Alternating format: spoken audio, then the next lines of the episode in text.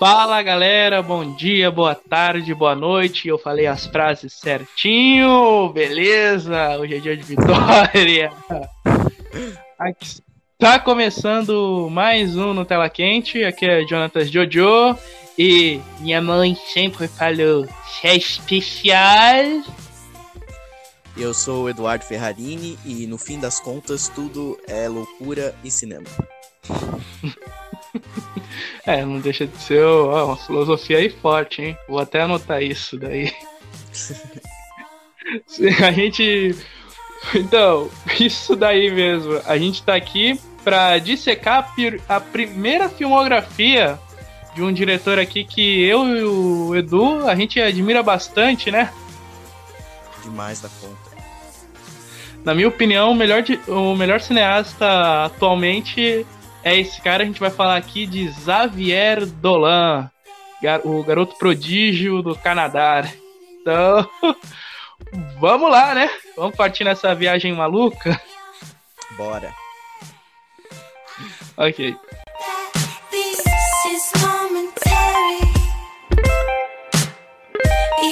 Imagine it's night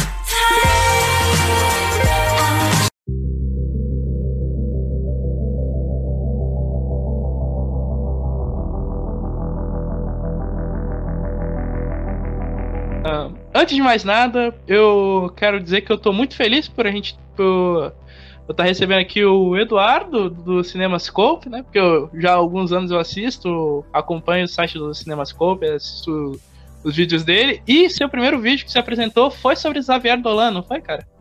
Foi. É, fico feliz de ter me convidado também, ainda mais para um programa, de novo, cineasta que a gente falou que eu gosto muito, que também é um dos meus eu acho que é um dos meus favoritos da atualidade. E meu primeiro, foi, o meu primeiro programa foi sobre ele, porque eu acho que eu, eu tinha, tinha uma familiaridade muito grande com a filmografia dele, com os filmes dele. E aí a Joyce Paz, né, que é a editora-chefe do, do Cinema Scope, ela me lançou, né, falou que seria legal fazer um vídeo ensaio, me deu uns temas sugeridos e tava lá o, o, o do diretor, do Dolan. E eu não pensei duas vezes, falei, vou fazer sobre ele. E aí eu, né? e foi isso.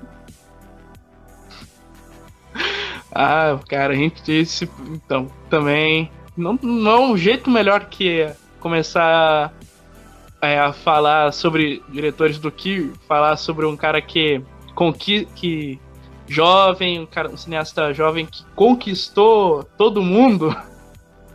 É, não, é porque eu acho que o, a questão, uma das coisas que me fascina muito no Dolan é, a, é, é realmente esse, ser esse garoto prodígio, né? A gente vai contar, talvez a gente passa, vai passar pela história dele e é importante salientar que ele é um cara que o primeiro filme dele ele fez com 16 anos de idade.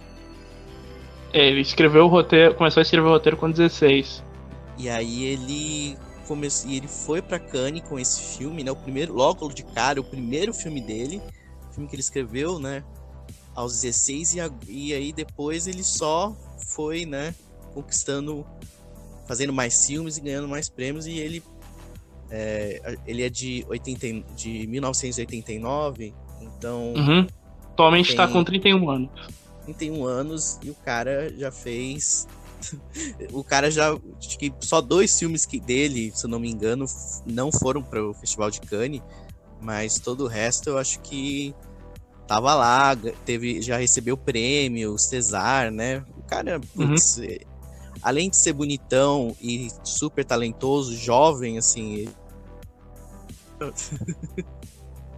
é um cara que eu queria ser, eu juro. juro. Não, eu também, eu também, eu também. Vamos falar um pouco sobre uma mini biografia dele aqui, antes da gente começar a falar dos filmes? Sim. Vamos. Então, Dudu, você que é o especialista em Dolan, uh, fala aí sobre esse garoto do Canadá francês. Já dei spoiler aqui do país dele. É, então.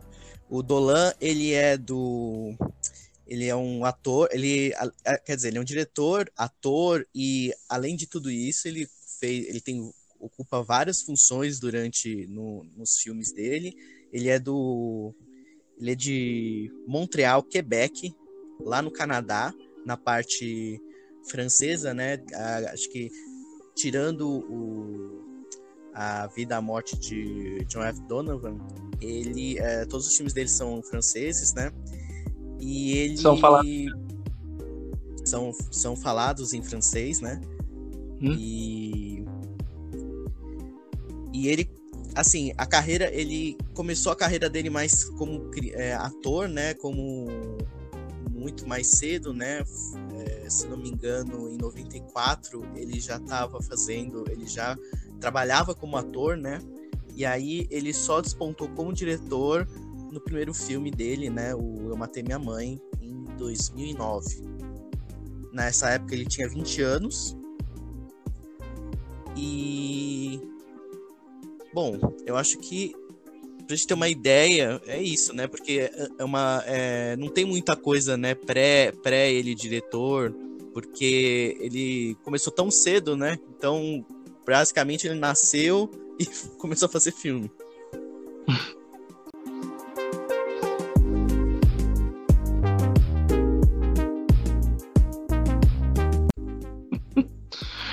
é. é. Então, Aí, né, aos 16 anos, ele escreveu o, o, o roteiro daquele que viria a ser o seu primeiro filme, né? Ele assistiu. É, qual era o mesmo nome do, do, do filme do Truffaut? É, Os Incompreendidos. Sim. Ele assistiu Os, Os Incompreendidos e falou: Quero ser diretor. Ele começou é, a escrever sim. o roteiro dele e deu um baita filme. Na minha opinião, o melhor da sua filmografia é esse aí que a gente vai falar agora. Olha, eu também acho. Eu acho que é o meu favorito. Eu fico entre ele e o Amores Imaginais, mas eu acho que ele ganha porque foi o meu primeiro contato com ele. E... Meu também. Então, assim, eu fui, fui meio que. Eu mergulhei, assim, fiquei muito encantado. Mas realmente é um filme que ele foi inspirado pelo, pelo ele fala, né, que ele foi, ele foi estimulado a fazer cinema por causa do, dos incompreendidos do Truffaut. E é engraçado porque a bagagem dele cinematográfica, ele fala que ele não é muita, ele fala que não é muito grande, assim, ele não, ele não é um cinéfilo que assistiu todos os tipos de filmes mais oriundos de todos. Ele não é o Tarantino. E... É, ele não é um Tarantino, assim, ele gosta, sei lá, ele, é, os filmes favoritos dele vai, sei lá, dos incompreendidos até Esqueceram de Mim que é um filme que ele via quando criança. Então ele tem muito essa referência ainda como dos anos 90, de quando ele era quando ele era moleque, né? Uhum. Então, e mesmo assim, ele tem um olhar bem apurado e muito cuidadoso, mesmo ele falando que não tem essa bagagem referencial, né? Então é uhum. é muito é muito fascinante, é muito legal. E aí a gente chega né, no Eu Matei Minha Mãe. Que... Sinopse? É. Que conta a história de uma. Ele faz um adolescente, né? Que. Basicamente, né? Ele é um, é um adolescente que ele tem alguns problemas. Alguns problemas não, né? Ele tem uma relação muito conturbada com a mãe. Que. Acho que é, o nome dela é Chantal, Chantal, é, Chantal. é Chantal. E é uma pessoa que não aceita ele do jeito que ele é, tipo, com os gostos dele, a forma como ele se comporta. É um filme, e é um filme, assim, que ele vai, ele, ele toda, é, ele meio que passa por toda a, tipo, todos os filmes, basicamente quase todos os filmes do Xavier Dolan são meio que giram em torno de uma relação complicada com a com figuras maternas nessa relação de mãe e filho. Eu acho que é uma coisa muito presente nos filmes dele. Uhum. Ele, ele mesmo falou, se não me engano, ele mesmo admitiu que é, o filme ele é meio autobiográfico. É, ele tem. Ele parece ser muito autobiográfico por conta de. Assim, não, não só por questão de, do, da produção, né? Que basicamente ele faz tudo. ele, ele, fa, ele faz a produção, ele escreveu, ele é o ator principal. Ele. Fez o figurino. Engano, fez, fez, o figurino, fez a montagem. Não, assim, não, cara... não. Não, não, esse. Não, ele, esse aqui ele não fez a edição. Ele, vo, ele foi fazer. Ele faz a edição nos posteriores, mas esse aqui ele não fez, não. Caraca, ele edita ainda. Muita gente, ó, muita gente elogiou o Quaron por ele ter feito tudo lá em Roma. Mas aí, ó, Dolan já tava fazendo isso há muito tempo. Sim. E eu não, nem vou falar do, do Lavi Dias também, que é outro maluco. Não, o Lavi Dias é. Mas o Dolan realmente é. Por isso que eu, eu chego, cheguei a comparar, né, nesse vídeo que você citou, que eu fiz dele. Eu até citei é, uma coisa muito parecida com. Ele tem essa trajetória meio parecida com o do Orson Welles no Cidadão Kane. Né? Porque o Orson Welles ele fez o Cidadão Kane, né? Considerado um dos maiores filmes de todos os tempos, com um monte de lista, com um monte de cinema. Se não, Cidadão Kane, que é considerado um dos melhores filmes de todos os tempos, se não o maior filme de todos os tempos. É, sim. E um dos filmes mais referenciados e tido como um grande é, filme revolucionário para linguagem cinematográfica, ele fez aos 24 anos e ele também assumiu esses vários papéis, né? O Orson Welles, ele também é o, é o protagonista do filme, ele dirigiu e a, o roteiro não é dele, mas ele mexeu bastante, né, no roteiro do uhum. Cidadão Kane, se não me engano. E ele também tá, ele transita por todas essas áreas. E o Dolan, ele também já estava já estava também já se inserindo em vários é, várias funções, várias funções logo cedo. Uhum. Mais novo que o Orson Welles ainda. Uhum, ele lançou com 20 anos esse filme. Então, e logo, e esse filme, assim, ele. Bom, a gente pode comentar sobre as questões que ele. sobre o filme, o que que. O que Não, tá liberado. Que agrada. Tá liberado. Pode, podemos falar. Como eu já falei, na minha opinião, é, é, já com o primeiro filme, ele já chutou ele já veio com o pé na porta, mostrando que ele não tava de brincadeira com é, o negócio de ser cineasta, porque eu já falei, eu já falei, vou falar de novo. Na minha opinião, esse é o melhor filme de sua filmografia. É um retrato muito, muito pessoal. Acho que dentre todos os seus filmes, esse é o mais pessoal dele. É um negócio é, é muito real. E eu devo dizer que eu já eu já falei isso no, no primeiro programa. Eu já me interessava em fazer cinema quando eu era mais novo, mas eu me afastei um pouco e fui mais para literatura na minha adolescência. E já chegando lá nos meus 18, na minha fase adulta, eu me redescobri com o cinema e foi esse filme que me fez querer estudar cinema e me tornar cineasta. Foi, foi esse filme, o Eu Matei Minha Mãe. Olha só, o Dolan foi inspirado por um filme, né? Os Incompreendidos, uhum. e, o, e ele inspirou você. É um ciclo vicioso. É, agora falta você fazer um filme para você inspirar outra pessoa também a fazer cinema. E assim sucessivamente. Cara, uma coisa. Uma... E foi nesse filme aqui que ele também trouxe é, duas atrizes que seriam parceiras dele nos seus filmes seguintes, a Anne Dorval e a Suzanne Clement. Sim, sim, a Suzanne Clement, inclusive, eu cheguei a a, a, a conhe... não conhecê-la, né? Tipo, eu vi, ela foi numa. Eu assisti uma. A, a estreia de Lawrence Anyways na Mostra Internacional de Cinema de São Paulo e ela estava presente na sessão, conversando, respondendo perguntas. Foi bem bacana. E ela também é uma grande atriz, assim. Uhum. É, ela. Bom, ela é maravilhosa, né? Ela ganhou prêmio pelo Lawrence, mas mas ela também tá presente, né, no Eu Matei Minha Mãe, que ela faz uma professora. Uhum. Ela, é a, ela é a professora barra terapeuta do, do Hubert, que é o personagem do Dolan. Sim, que, que ela pede para que ele... Quer dizer, ela...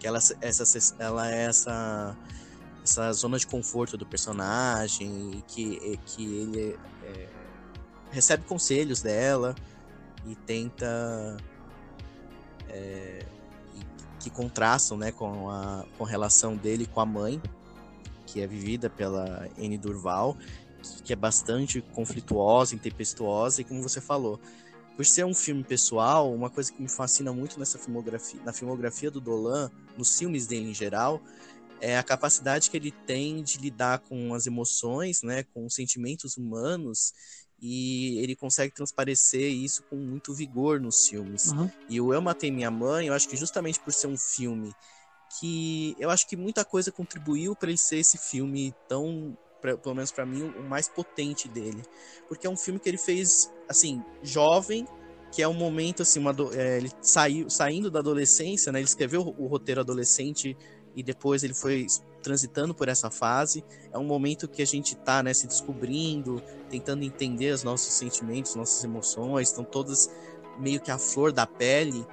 E, e ainda mais com o talento dele, a visão dele como diretor, né, de colocar tudo aquilo em imagens, ele faz um negócio que é muito potente, assim, você consegue ver é, as emoções, os sentimentos ali transparecidos naquele filme uma forma assim que é, é perfeita, na minha opinião. Eu acho um filmaço. E não vamos esquecer também da temática que é, gira em torno de não, não todos os filmes, mas quase todos é, seus filmes, que é a temática LGBT, porque vamos lembrar aqui que o, o Dolan ele é, ele é homossexual assumido e todo e pelo menos a maioria, a grande maioria dos seus filmes, por mais que não se foque nisso, o personagem principal geralmente é gay. Sim, é... acho que eu acho que todos os é... é acho que todos os personagens pelo, é, dele tem essa representação, tem essa essa representatividade que é muito importante para ele também e ele consegue, né, fazer histórias que, que giram em torno desse universo, da linguagem dele. É uhum. muito legal. E, e, eu acho que também faz parte de novo de como, por ser, por ele dar essa, essa uma pessoalidade, né, para os projetos dele, essas coisas que são a cara dele. São filmes que refletem a personalidade dele, tipo, de maneira muito clara. Uma personalidade que não é nem um pouco fácil, não é mais? Exato, não é fácil, assim. O Dolan é uma pessoa meio. Explosiva. Explosiva. Muita gente fala que ele é uma, um sujeito meio arrogante, que ele se acha. que ele se acha a última bolacha do pacote. e. Assim, mas... A personalidade dele é, é um pouco realmente assim, mas sei lá, eu não sei se eu se alguém seria muito diferente se tivesse no contexto dele, de ele ser um cara que já ganhou Cannes, já tipo, recebeu prêmio em Cannes, com menos de 30 anos de idade. Não, mas eu li aqui, ele realmente tem um problema de controle de raiva. Sim. Uhum. E vamos... Isso eu já não, e vamos lembrar, tem uma entrevista, você até pôs isso no, no seu vídeo, tem duas entrevistas muito boas. Primeira, uhum. quando lançou o Amores Imaginários, Hard Beats, ele falou: Ah, quando um crítico fala que meu filme não tá bom, ele, ele fala, cara, eu realmente tô pouco me fudendo. Exato. E tem outro... Ele tem essa. E no Tom da Fazenda, ele, tem... ele foi lá no show de entrevista, não lembro qual, se era o Letter, mas não lembro. Mas você mostrou também essa daí no, no vídeo. E tá lá o tweet dele na tela: Críticos, beijem minha bunda narcisista. Exato. Eu ia falar isso, que a relação também dele com os críticos, né? Que acho que tem muitos críticos também que não aturam muito essa, o estilo dele e as coisas dele. É. é essa, a, a, a, a, linguagem dele, a forma como ele, ele a estética, né, se alia com as coisas do, no, com os temas do filme e, e que criticam, falam mal, são, acham que todos os filmes dele são muito Super... são iguais, ou, é, muito é, visualmente superficiais. Eu li isso também. Priorizam mais a estética do que a, o conteúdo.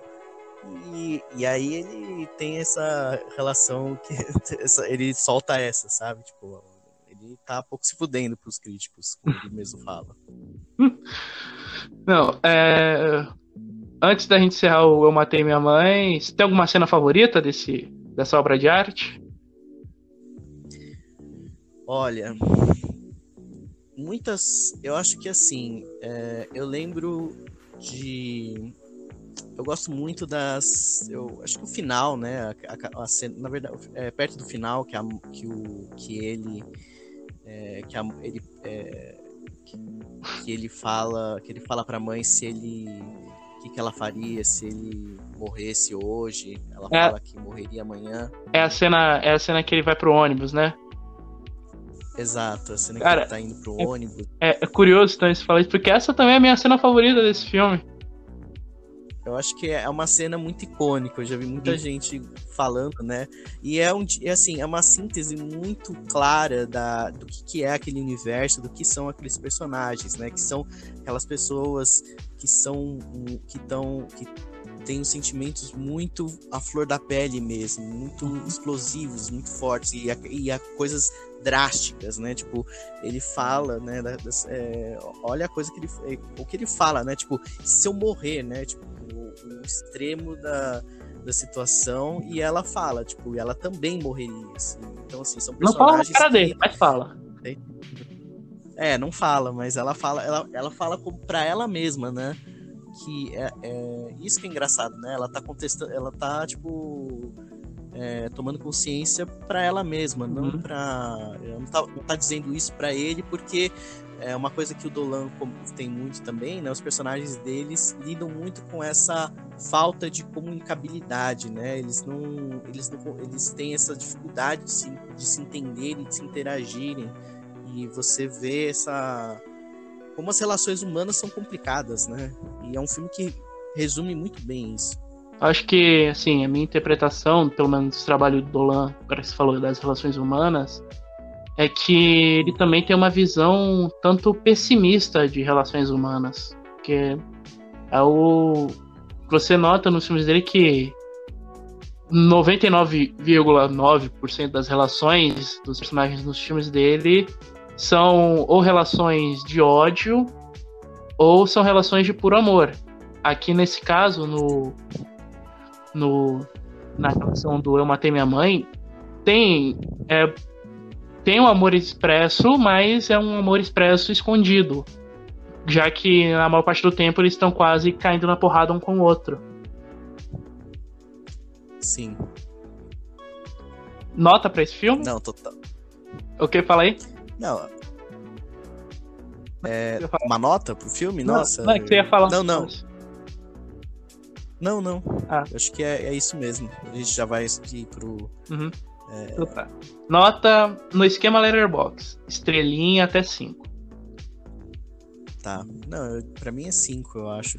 5 de 5. Eu é. acho um filme que é uma estreia estonteante, assim, tipo, pé na porta. Né? pra mim é 5 também.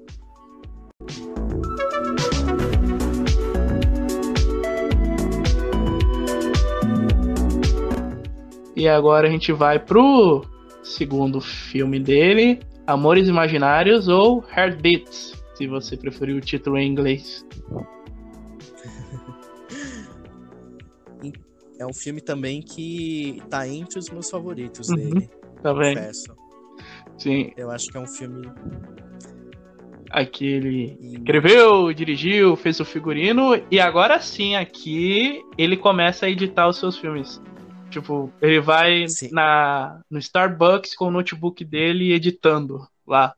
Tipo, tipo o Louis C.K. Na, na série dele. Caramba, não, não sabia dessa. Não, Você vê como que. Não, não, o Louis, o Louis ele edita a série dele. Eu só tô aqui fazendo essa brincadeira, entendeu? Porque. Ah, tá. não, então. Mas é, o Amores Imaginários, ele é de 2011? Não, é de 2010. De 2010? É, já do, do ano seguinte do Eu Matei Minha Mãe. Ah, então. Logo depois ele já emenda com outro filme, né? Com, com esse Amores Imaginários, que é uma história muito simples, né? Eu, é, ele tem uma simplicidade, mas ele também ele lida com a, a, forma como ele lida com a direção e tudo mais de maneira muito complexa, né? Conta a história. Posso falar sinopse? Pode. É, acho que são sobre dois amigos, né? A... Francis e Marie. É, Francis e Marie. eles são amigos, né? E eles acabam conhecendo um, um, eles acabam conhecendo um rapaz chamado Nicolás, que é um rapaz muito bonito, charmoso, e os dois eles acabam criando, é, se, se apaixonando por ele. E aí essa amizade entre os dois acaba meio que começa a se tornar uma, uma rivalidade entre eles porque eles querem ambos desejam a mesma pessoa hum. então e aí o filme meio que se constitui dessa da forma como essa amizade né entre esse cara e essa mina é, acaba sendo abalada com o amor uhum. com o desejo né com, com tesão também, com, tesão, com desejo sexual e tal. Não, no final das contas, o filme ele é. Apesar de não mostrar, mas o desejo deles é basicamente sexual. Pelo menos é o que eu interpretei. Sim. É... Não, total, porque e ele, ele fala muito, né, dessa. Ele, ele trata com, com, com muita. É, de forma até visual, né? Eu acho que ele comenta, uhum. eu comentei um, do, Sim. sobre a questão, por exemplo, dos personagens, eles fazerem, eles terem outros parceiros durante toda a trama, mas eles são sempre vistos com cores meio monocromáticas, é, monocromáticas né? Tipo, é sempre só um, é um azulzão assim na cara deles. É um vermelhão. É, sempre cores diferentes. Uhum. E pelo menos para mim, né, eu achei que é uma coisa que traduz um pouco essa as relações líquidas, né, Bauman, assim, que é do, do dos personagens, né, que eles que, na verdade é uma, é uma forma de eles é, tentarem preencher um vazio que eles sentem de vazio existencial, talvez, uma coisa bastante bastante assim, universal também, né? Eu acho uhum. que todos passamos por esse. É, quem por, é, nunca se apaixonou? Quem, quem é que nunca se apaixonou por uma pessoa e essa pessoa não correspondeu? Exato, e você sente esse, você sente um vazio, incompleto, é, se pergunta, né, o que, se, o que, que há de errado com você, o que, que pode ter, o que, que enfim, vários questionamentos que no filme são representados dessa maneira muito muito visual, ele tem um cuidado, um primor estético assim que poucos têm uhum. e, e, ele faz isso uma, de uma maneira muito é, eu, eu tenho até um certo humor, né? Porque, por exemplo, aquela uma das minhas acho que a minha cena favorita do filme já é, por exemplo, é quando eles estão quando começa ele são acho que dois momentos diferentes que ele emenda com aquela bang bang. Hum, a nossa. são... sim que acabou se tornando meio que o, a cena chave desse filme que ele duas cenas para falar a verdade que ambos vão estão todos arrumados é. para fe, pra indo para festa de aniversário do, do, do loirinho. Aí toca a atenção da de Bang Bang da, da Lida. É, e Sim. mescla totalmente isso. Lembra até uma questão, não sei se você reparou mais, meio que parece. Você comentou isso no seu vídeo. Ambos parecem estar indo num combate mortal. É basicamente, não sei se você reparou, mas é algo até meio western. É, não, exato. É uma coisa, tanto pela música, né? Bang Bang, é tipo um western. Sim. Aquela cena é como se estivesse indo ir num duelo, naqueles duelos que você vê quase no fim de Velho Oeste, que os caras vão lá, vão pegar uma arma. Ainda mais com. Ainda mais com o som do violino, que lembra totalmente a, a tri, as trilhas do, do Morricone. Então. Exato, né? Putz, cara, eu, eu acho sensacional. Eu achei, eu acho muito legal.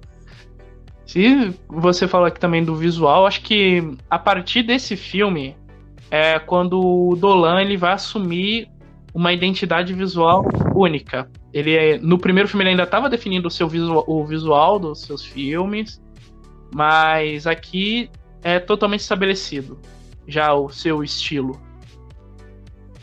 Sim, você já dá para perceber uhum. uma, algumas referências, algumas coisas que ele vai. que ele vão estar tá muito. a maioria presentes na maioria dos filmes dele, né? Por uhum. exemplo, ele tem. Ele tem uma fascinação muito grande pelo slow motion, né? Pela câmera lenta. Ele é, ele é aprendiz do Zack Snyder. É, tá explicado isso. Ele é. que, não, não, porque assim, o, o Zack Snyder. É, não vamos tocar muito sobre o Zack Snyder aqui, não, porque eu quero fazer um programa próprio dele.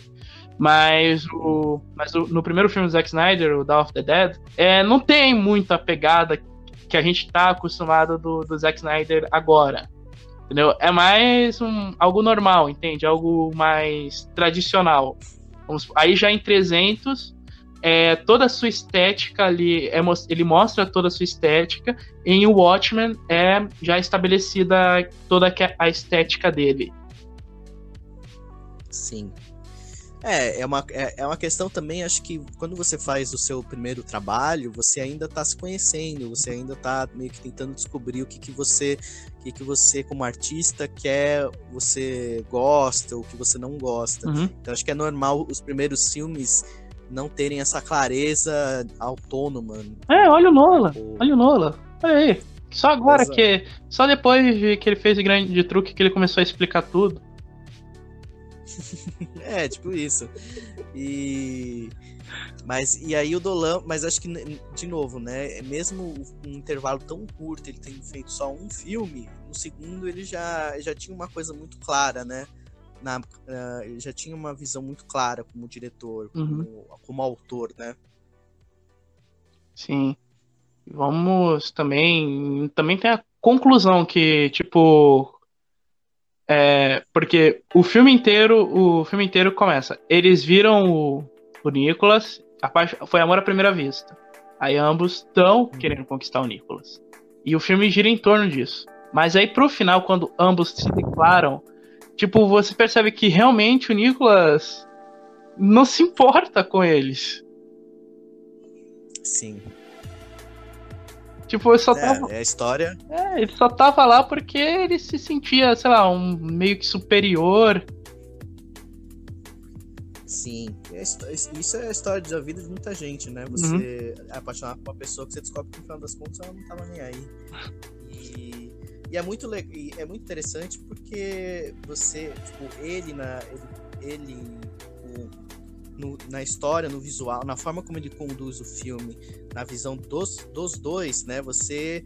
É, a, a, a aura que se cria dentro do. sobre o Nicholas no filme é uma coisa quase angelical, né? Ele é quase um deus ali presente naquelas. sobre aqueles. sobre aqueles personagens. Não, mas assim, o, a parte, o rosto dele é. é assim, eu sei que agora. Um, né, vai render uns memes essa parte aqui. Vou ter que. Mas o, o rosto dele é, parece esculpi, parece as esculturas de anjo renascentistas. Tanto pelo Não, cabelo e. Então. Né, foi uma, é uma escolha muito inteligente.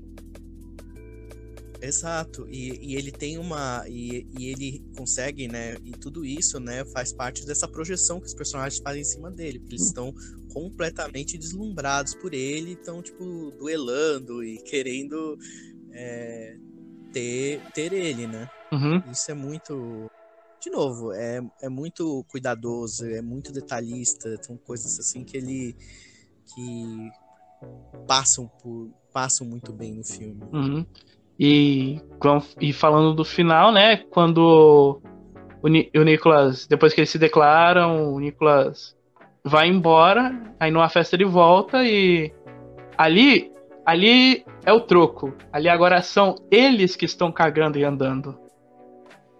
Uhum. E para começar tudo de novo, porque é um ciclo sem fim. A vida é um ciclo sem fim. A história a história, qual é o termo? É cíclica. A história é cíclica, né? Tá aí, né? A gente tem no, no nosso governo o, o Fernando Collor 2, então.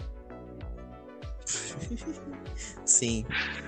É e, é, e é isso, é a história das relações humanas, que é esse tema que o Dolan fala, e, assim, uhum. e, a, e, a, gente meio que vive nessa. A, as pessoas vivem nessas relações conturbadas, sem se entenderem, sem assim, conseguirem é, se comunicar. Então é um filme, de novo, é um filme que, é, que tem que sobre que é, é, por isso que eu acho eu, eu, não consigo concordar com os críticos que falam que o, o, os temas do Dolan são superficiais. Eu acho que eu acho que eles são muito alguns é, nessa nessa pelo menos nesses filmes esses nesses dois primeiros ele não é por ser um tema com os temas por ser, se tratar de jovens, né, de relações humanas de, de, de jovens adultos, né, ou de adolescentes, ele é superficial, ou tolo, ou, ou jovial demais. Eu acho que ele consegue tratar com muita maturidade uhum. tudo isso, uma maturidade que você você não vê assim no, em, no, em, em, adolescentes ou jovens, sabe? É, porque adolescente é tudo idiota. Enfim. É, então, exato. No programa sobre Barraca do Beijo eu comentei isso, que adolescente é tudo idiota. É, porque adolescente você ainda você tá tentando se provar para os outros, tentando ser, você tá tentando se conhecer, né? Você tá tentando se entender uhum. quem que você é. E aí você tipo, é meio você é não é mesmo, você faz um monte, você faz um monte de burrice. Ó, aqui, ó. De novo, aqui ele ele faz tudo, ó. Eu tô aqui com a Steph do filme aberta. Olha aqui. Diretor, produtor, roteirizou o filme, editor, ele foi o diretor de arte e ainda o figurinista. Você vê. É o MacGyver ele. Não, ele é, de novo, ele tem, ele tem essa questão, né, muito, ele é muito perfeccionista e de estar tá sempre é, preocupado com, com tipo, estar tá presente em, to, em, todo o filme, né, tipo, todas uhum. as questões da, que perpassam pela, por uma produção.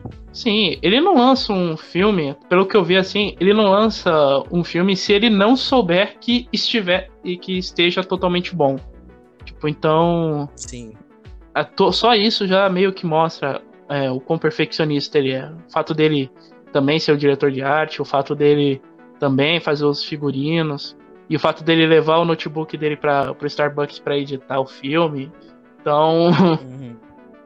então é, é um cara muito autoral e perfeccionista. Ele tem total comando. É porque acho, acho até que estúdio mesmo não, não ia se importar muito com os filmes de botar a mão nos filmes dele, até porque foi pequeno, barato, então estão mais preocupados é com Sim. blockbuster. Nota para esse filme? Ah, eu acho que eu acho que eu daria um 5 também. É um filme que eu também que eu gosto muito, assim. Eu acho que também eu, eu fico em dúvida entre, entre ele e o Eu Matei Minha Mãe, mas eu. Mas acho que é 5, 5. 5 também. Aí, ó. Dois filmes seguidos, cinco estrelas. Então, né, você vê Os que. Dois primeiros. Um moleque! Um moleque! Exato, mano. Não, é impressionante. Eu fico, eu repenso, né, sobre Xavier Dolan é a pessoa que eu, eu olho e eu me sinto, eu, eu me sinto triste comigo mesmo, porque tipo, nossa, o cara com, com 20 anos já estava fazendo o primeiro filme dele ganhando prêmio, eu com 20 anos é, acho que eu tava na faculdade, alguma coisa assim. Não, não. Sabe? O cara escreveu o primeiro roteiro. O primeiro roteiro do filme dele com 16. O que, é que a gente tava fazendo com 16? A gente tava jogando LOL. Quer dizer, eu tava. Assim, é, quer dizer, eu... Eu, eu tava jogando Dota. Eu não sei o que, que você tava jogando na época, mas. né? Vamos repensar os conceitos aí. Pois é, nossa. ah, tá.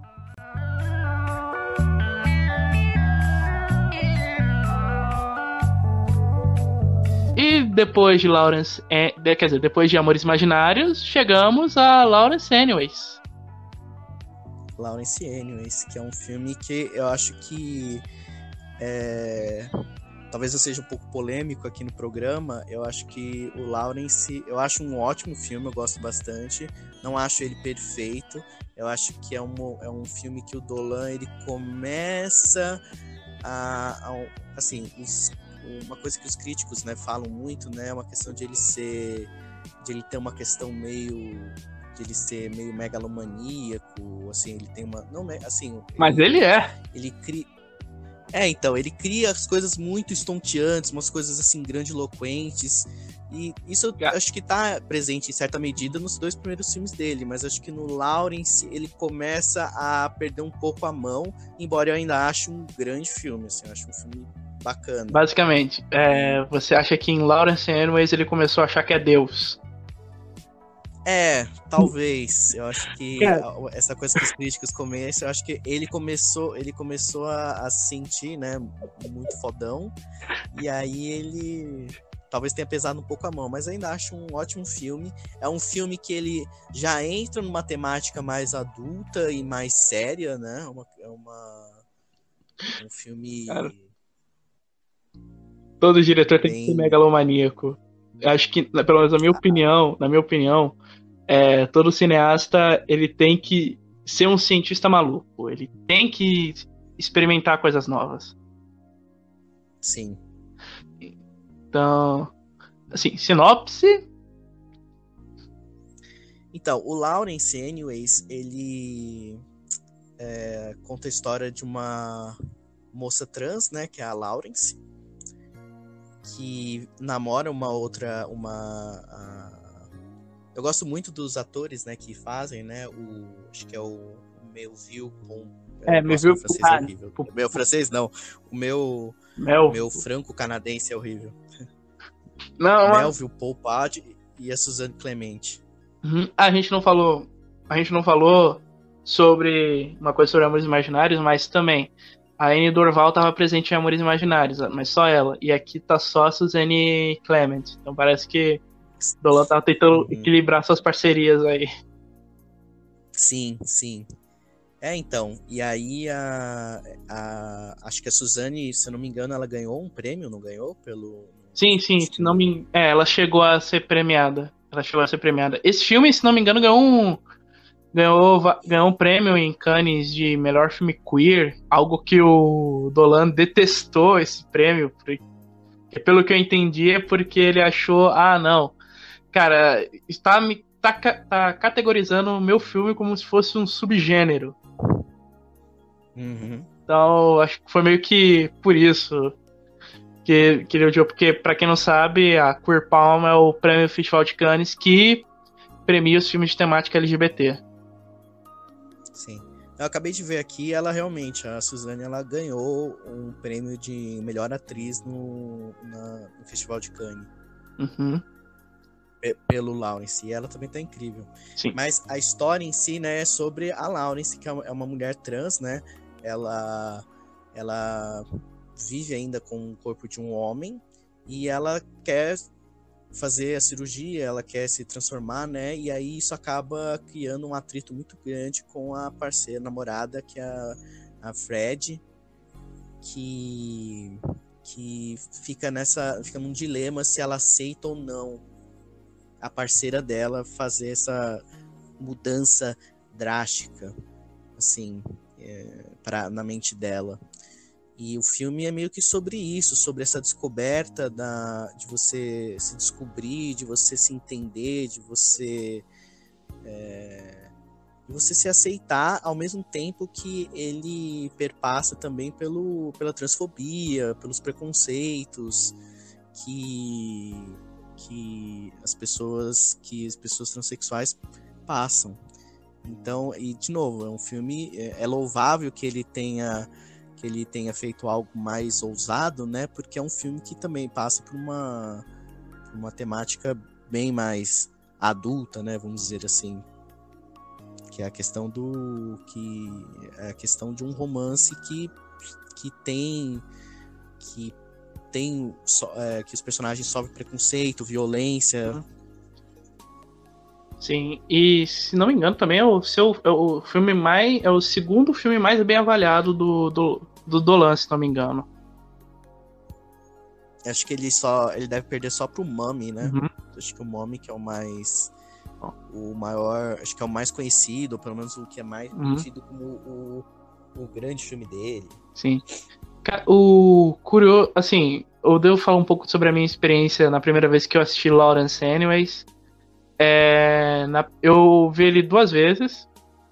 Na primeira vez eu achei ele um. Achei um puta filme, mas eu achei ele um tanto cansativo, porque. Assim, eu não tava tão acostumado com filmes longos. Mais longo até aquele momento. Os Anéis e Retorno do Rei, na versão estendida. Mas na primeira vez que eu vi, eu achei ele um tanto cansativo lá pelos, lá pelos meus finais. Que eu vi aqui, aí eu fui ver, pô, é um filme que tinha quase três horas de duração. Mas aí eu fui ver de novo no dia seguinte para ver se eu tinha captado bem o filme e eu vou dizer que na segunda vez foi uma das melhores experiências que eu tive na minha vida. Caramba. É, então, porque o filme é, ele tem tem duas horas e. Duas horas, duas horas e cinquenta. Quase duas horas. É, então. É um filme. É um filme bem. O filme quase chega três horas, né? Então é um filme que, de novo, ele tem essa. Tem esse tamanho, assim. Sim, e... Nesse caso, num caso assim, eu até acho que era bastante necessário ter essa duração. Porque. Assim, é, eu acho que porque é um filme que não só é, trata a história de um, de um casal, não só é uma história de amor sobre um casal, mas mostra essa história através de anos. Então acho que Sim, era, é era coisa... necessário para mostrar também, ó, esse casal passou por isso, mas também passou por isso que foi uma coisa positiva, mas refletiu nisso que vai acontecer mais tarde, que vai ser uma merda. Uhum. Sim.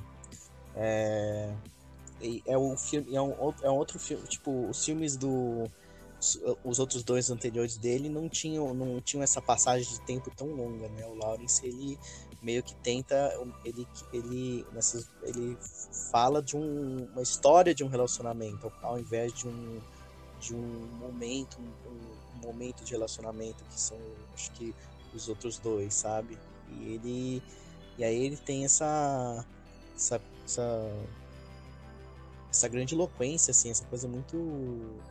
que, que conta muito sobre. É, sobre os, a, essa relação conflituosa e que passa por anos, né? Tipo, uhum. não é uma coisa que. Foi, e é uma situação tão agravante na vida deles que não é uma coisa que se resolve algumas semanas ou em um mês, numa duração tipo, de um filme de uma hora e meia, né? É uma, é uma coisa que. Passou pô, anos. É, passou por anos. Sim, e chegou a se divorciar até. Passou, tem um time skip aí de uns 3, 4 anos, se não me engano, eles se encontram. E, tipo, é um. É realmente, basicamente, ele, o Dolan realmente contou uma história de um casamento aqui. Sim.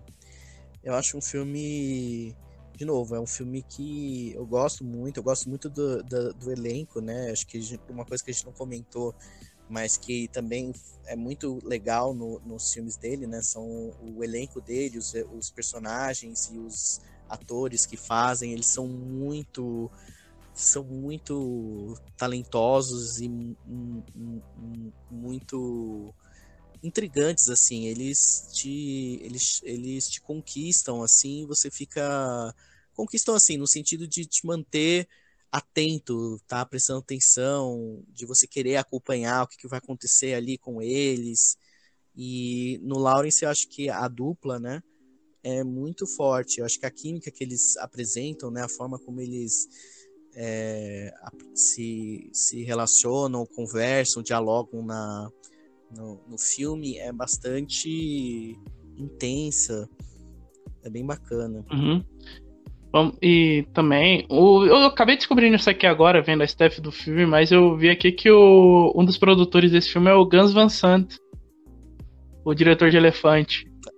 Ah, sim, o, o, o diretor de Elefante. Uhum. Gênio Indomável. Milk, Gênio Indomável. Então, assim, então você vê que ó, o cara, um dos produtores dele, é um diretor de alto calibre. Então você vê que se você, ouvinte, ainda tá na dúvida se o diretor era. Se o Dolan era foda, agora não tem mais dúvida, não. Não, não, acho que não, não pode restar dúvidas de que é, amando ou odiando, o Dolan, é, pelo menos, é uma figura que sempre é, vai causar alguma impressão forte uhum. né, nas pessoas. Uhum, sim. Então, eu acho isso muito louvável, assim, um cara que eu, eu, prefiro isso do que um diretor que não que você fica indiferente, a maioria fica indiferente, sabe? Isso é uma indireta pro Nolan? não, pior que eu gosto do Nolan, eu só não gosto muito do, dos dois últimos dele. Então é uma indireta do Nolan, pro Nolan.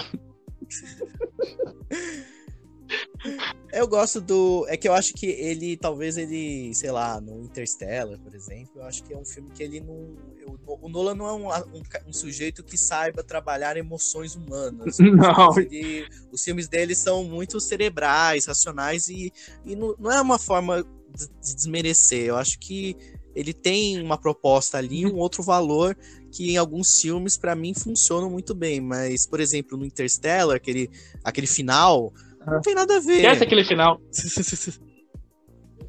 então. E... Mas o Dolan, eu acho que ele é um sujeito que tem essa.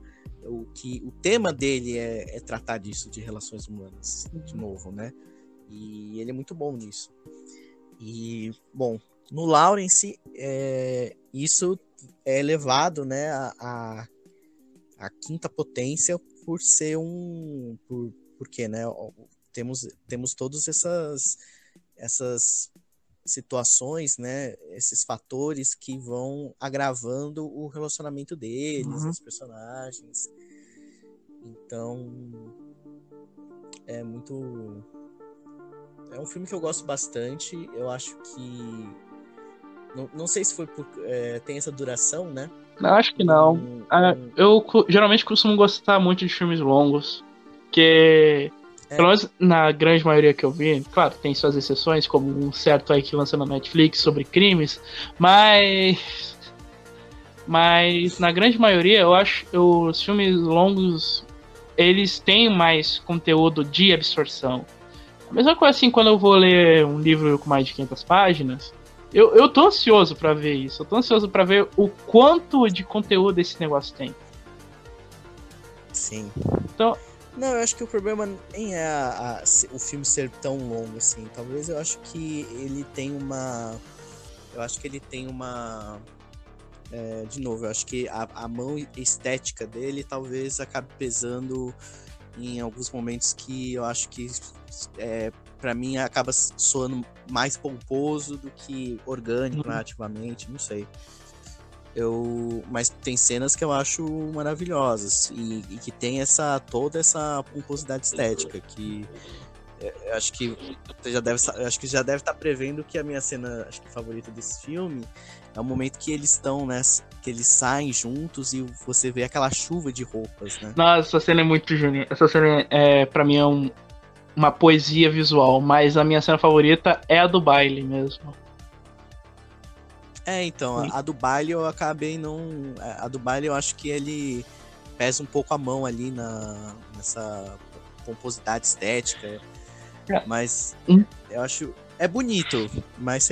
Um ponto que eu quero destacar nesse filme é justamente a trilha sonora. Então, quer dizer, esse filme tem que eu quero destacar, como a, tri como a fotografia, as atuações, mas a trilha sonora tem um negócio em particular que me atrai, que é o seu compositor. Uhum. Que é o DJ. Ó, agora vai vir uns memes aqui. Eu vou ser obrigado a botar uma música de reggae quando eu falar o nome dele. É, o, o nome do compositor é Noia, ou Noia. Nossa. não, não, não, mas esse cara, ele é realmente muito bom. E tem uma série que, em que ele faz a trilha sonora. Ele também faz a trilha sonora de Mommy. Mas é, tem uma série em que ele faz a trilha sonora, não sei se você chegou a assistir, é Versalhes. O, não, mas é aquele. É o, é o American Crime Story ou não? Hã? Não, não, não, não, não, não, não. É... Não é do American Crime Story, ah. não. É uma série de época, biográfica, sobre o rei Luís XIV. Ah. Que tá na Netflix, inclusive. Hã? Ah, sim, eu tô. Eu já ouvi falar dessa série. Eu sei que meus pais amam, mas eu nunca vi. Você nunca viu? Cara, é muito boa. Tá na Netflix. Completa, é muito foda. Inclusive, eu tenho que fazer um programa exclusivo dela. Mas, enfim, ele também faz a trilha sonora dessa série, que é uma trilha sonora excepcional. A pena que ele seja tão subestimado, mas ele opta por um por aquele por aquela eletrônica meio meio anos 80, meio meio aquática, sabe? Quando você tá vendo um documentário sobre vida marinha e toca uma musiquinha meio eletrônica. Uhum, então, sim. ele meio que faz isso e mescla muito bem. E, e é quase universal, porque você consegue pôr essa trilha sonora em qualquer filme. Em, na trilha sonora de Versalhes em qualquer filme. E em Lawrence Anyways, não é diferente. É, é muito boa mesmo. Eu, eu recomendo procurar esse cara para ver se tiver alguma série ou trilha sonora com a música desse cara, veja, porque é muito bom mesmo. E também. É, então, outro, não, é outro fator, né, que é legal na filmografia dele são as músicas, né? Ele, hum. ele escolhe muito bem a, a, a, a trilha sonora, os momentos, as, as coisas e tal. E posteriormente. E, e ele tem essa coisa muito. É, tem essa vibe bastante moderna e, e, e pop mesmo. Uhum. Você pega umas coisas assim, posteriormente ele foi escolhendo umas músicas cada vez pop. A gente vai falar, acho que depois, posteriormente, né? Mas uhum. são ótimos, assim, eu acho que são, se encaixam muito bem na narrativa. Muito boas, são muito boas. E também o formato de tela desse filme, muita gente pode até achar estranho a gente falar do formato de tela, mas ele escolheu um formato de tela um tanto distinto, vamos, né?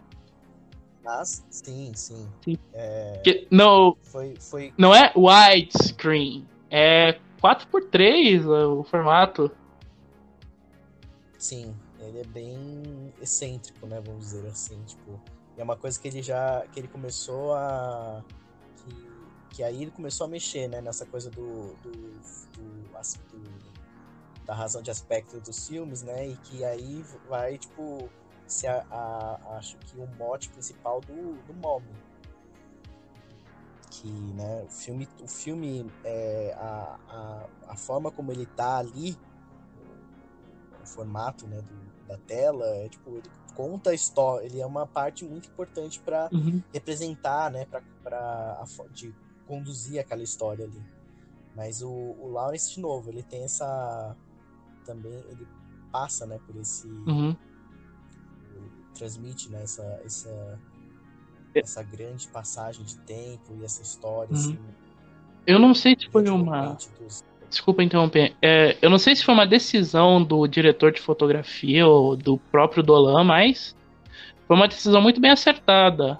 Muita gente pode até achar estranho, mas. Mas foi uma escolha de formato de tela muito bem acertada. O. E eu tenho que falar aqui, tem uma coisa que quer sair da minha, da minha boca, eu tenho que falar. Eu sei que eu quero que eu vou. Eu sei que eu falei, não quero falar muito desse cara, que eu quero fazer um programa solo dele, mas eu tenho que falar de novo de Just, eu tenho que falar de novo do Zack Snyder, porque o corte do diretor de Liga da Justiça também vai ter meio que esse formato. Só que o. o de, só que o. De qual filme? O, o, o Snyder Cut. Ah, o Liga da Justiça. É. Tá. Então, ele também vai ter esse formato é, 4x3, mas é por uma razão diferente. Aqui, no, no caso do, do Lawrence Anyways, acho que foi mesmo a câmera, que deve ter escolhido uma câmera mais antiga, de filmes dos anos 80, porque o filme tem muito essa vibe oitentista, noventista. Mas, Sim. mas assim, no da Liga da Justiça só vai, vai ter esse formato porque a câmera usada era uma câmera IMAX e era um filme feito.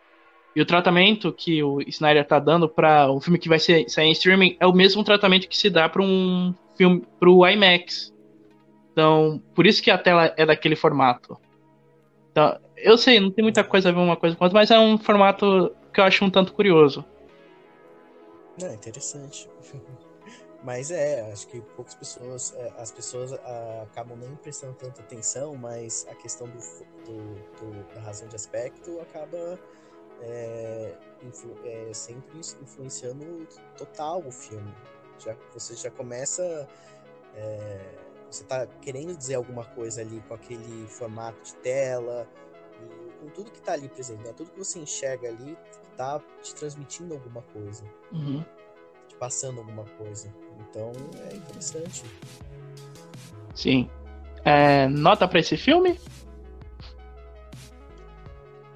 É, acho que eu daria um 4. 4 de 5. Hum, dou 5 estrelas para esse. Inclusive, Beleza. esse e os três filmes, esse e os quatro filmes que vão vir mais a seguir. Não, quatro não, os três filmes que vão vir mais a seguir, esse e os quatro filmes que vão vir mais, a, mais pra frente, é, me deu vontade de ver um filme do Batman dirigido pelo Dolan. Ia ser espetacular esse filme. Não, eu vou falar o porquê. Eu acho que seria excêntrica. Não, eu vou falar o porquê. Por quê? Porque eu quero isso. Porque os filmes do, do, do, do, do Dolan são muito. Apelam muito pra emoção e pro psicológico dos personagens. Vai até ver de fora, mas apela muito para isso. Ia ser muito bom ver um, um filme do Batman dirigido por esse cara. Imagina só, o, o malu, um maluco vestido de morcego é, dando porrada em bandido. Imagina o dano que isso vai dar à mente do, do, do Bruce Wayne. Não, ser, não, não, é sério ia dar, ia ser, ia ser um filme com pouca ação, né? Ninguém ia ver, mas seria um, um filme interessante. Eu acho que não sei, eu acho que seria muito muito louco mesmo. Porque assim, é o próximo, né, o filme que a gente vai falar depois do Lawrence, eu acho que é um filme que é um ponto fora da curva da, dessa filmografia toda dele. Exatamente. é um filme que prova que, É um filme do Batman, ele... Batman. é um filme que ele trabalha bem essa questão. É, é, é um thriller psicológico uhum. mesmo. Ele trabalha com uma, uma, um suspense, com uma coisa mais. Uma coisa que você não, não tá presente nos outros filmes dele. E aí é um filme que, pô, é. É muito. É, de novo, foge um pouco fora da curva.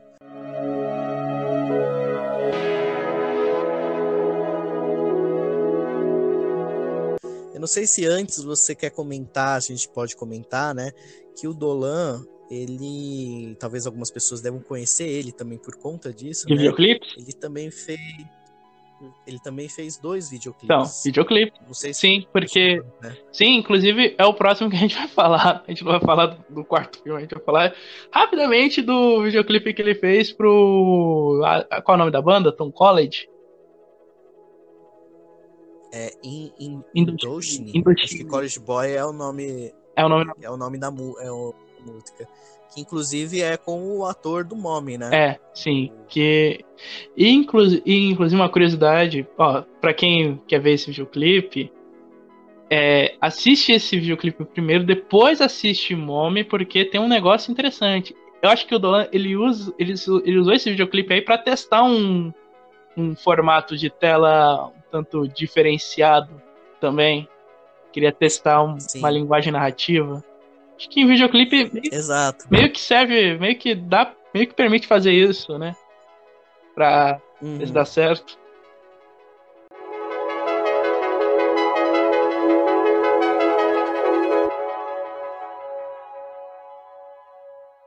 E com isso a gente vai pro próximo filme dele, que agora, acho que como você mesmo falou, é um filme que mais foge da curva do, do Dolan.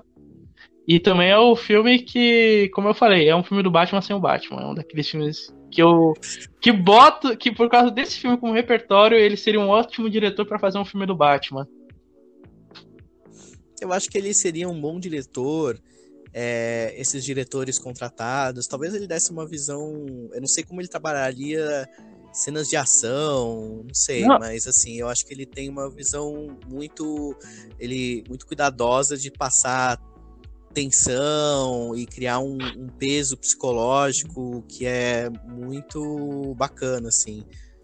Eu não de gerar tensão. Uhum. Uh, agora vamos sair um pouco, ver se a minha fantasia de ver o, o Dolan no filme do Batman. Eu quero fazer um programa específico de filmes que a gente quer, filmes que não existem, mas que a gente quer. E... Não, mas eu, inclusive, tenho até um vilão perfeito para um Batman do Dolan. que ia ser da hora. Mas se é, quer ver ação no, no, no, no Dolan, esquece. Acho que um filme do Batman dele não ia ter. Por isso que eu falei que ia ser um É, então. de bateria. Mas ia ser um negócio interessante. Mas enfim, vamos falar aí de Tom at the Farm, Tom na Fazenda, Tom olha filme. Tom a Fazenda. Eu acho, se eu não me engano, é o primeiro filme dele que ele não parte de uma de uma história original dele, né? Sim. Baseada numa É baseado numa né, peça. Uma, peça. Então, e é interessante, né? Como que ele ele adapta, né? Tipo, a- é, é sempre interessante quando você vê um cineasta fazendo algo que tipo não é originário dele e como que ele vai botar a visão dele ali naquela naquela história que já foi feita por é, foi escrita ou feita por outra pessoa. E, e ele surpreende aqui porque é um putz é um filme que ele ele é ele é esse thriller psicológico mesmo que ele conta a história de um é, acho que é De um. de um rapaz né Uhum. que ele ele se eu não estamos fugindo a memória um pouco mas é, é, acho que o namorado dele morre não Ah, cara, pera um pouco aí, que o meu celular tá um pouco. tá descarregando um pouco. Deixa eu conectar aqui em- nele em outro carregador, porque eu tô usando o roteador e parece que tá sugando um pouco a energia. Que meu carregador queimou. ah tá Deixa eu ah não relaxa rapidinho aqui. Se não der muito resultado, a gente para por aqui. A gente para um pouco aqui e deixa o meu celular pegar uma carga. Aí a gente continua, ok? beleza beleza Ok, espera aí.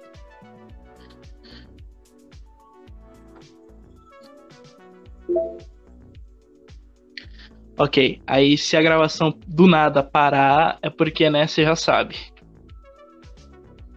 sim sim Ok, ahn, fala aí, sinopse. Então, é, é um rapaz. O Dolan ele vive. Ele faz um. Um rapaz que. Tom. Justamente o Tom. Que ele acabou de perder o. O Jerry dele. O, amante dele, né? O namorado, que ele morreu. E aí ele acaba indo conhecer a família dele. Tipo, a família desse Uhum. namorado que acabou de falecer.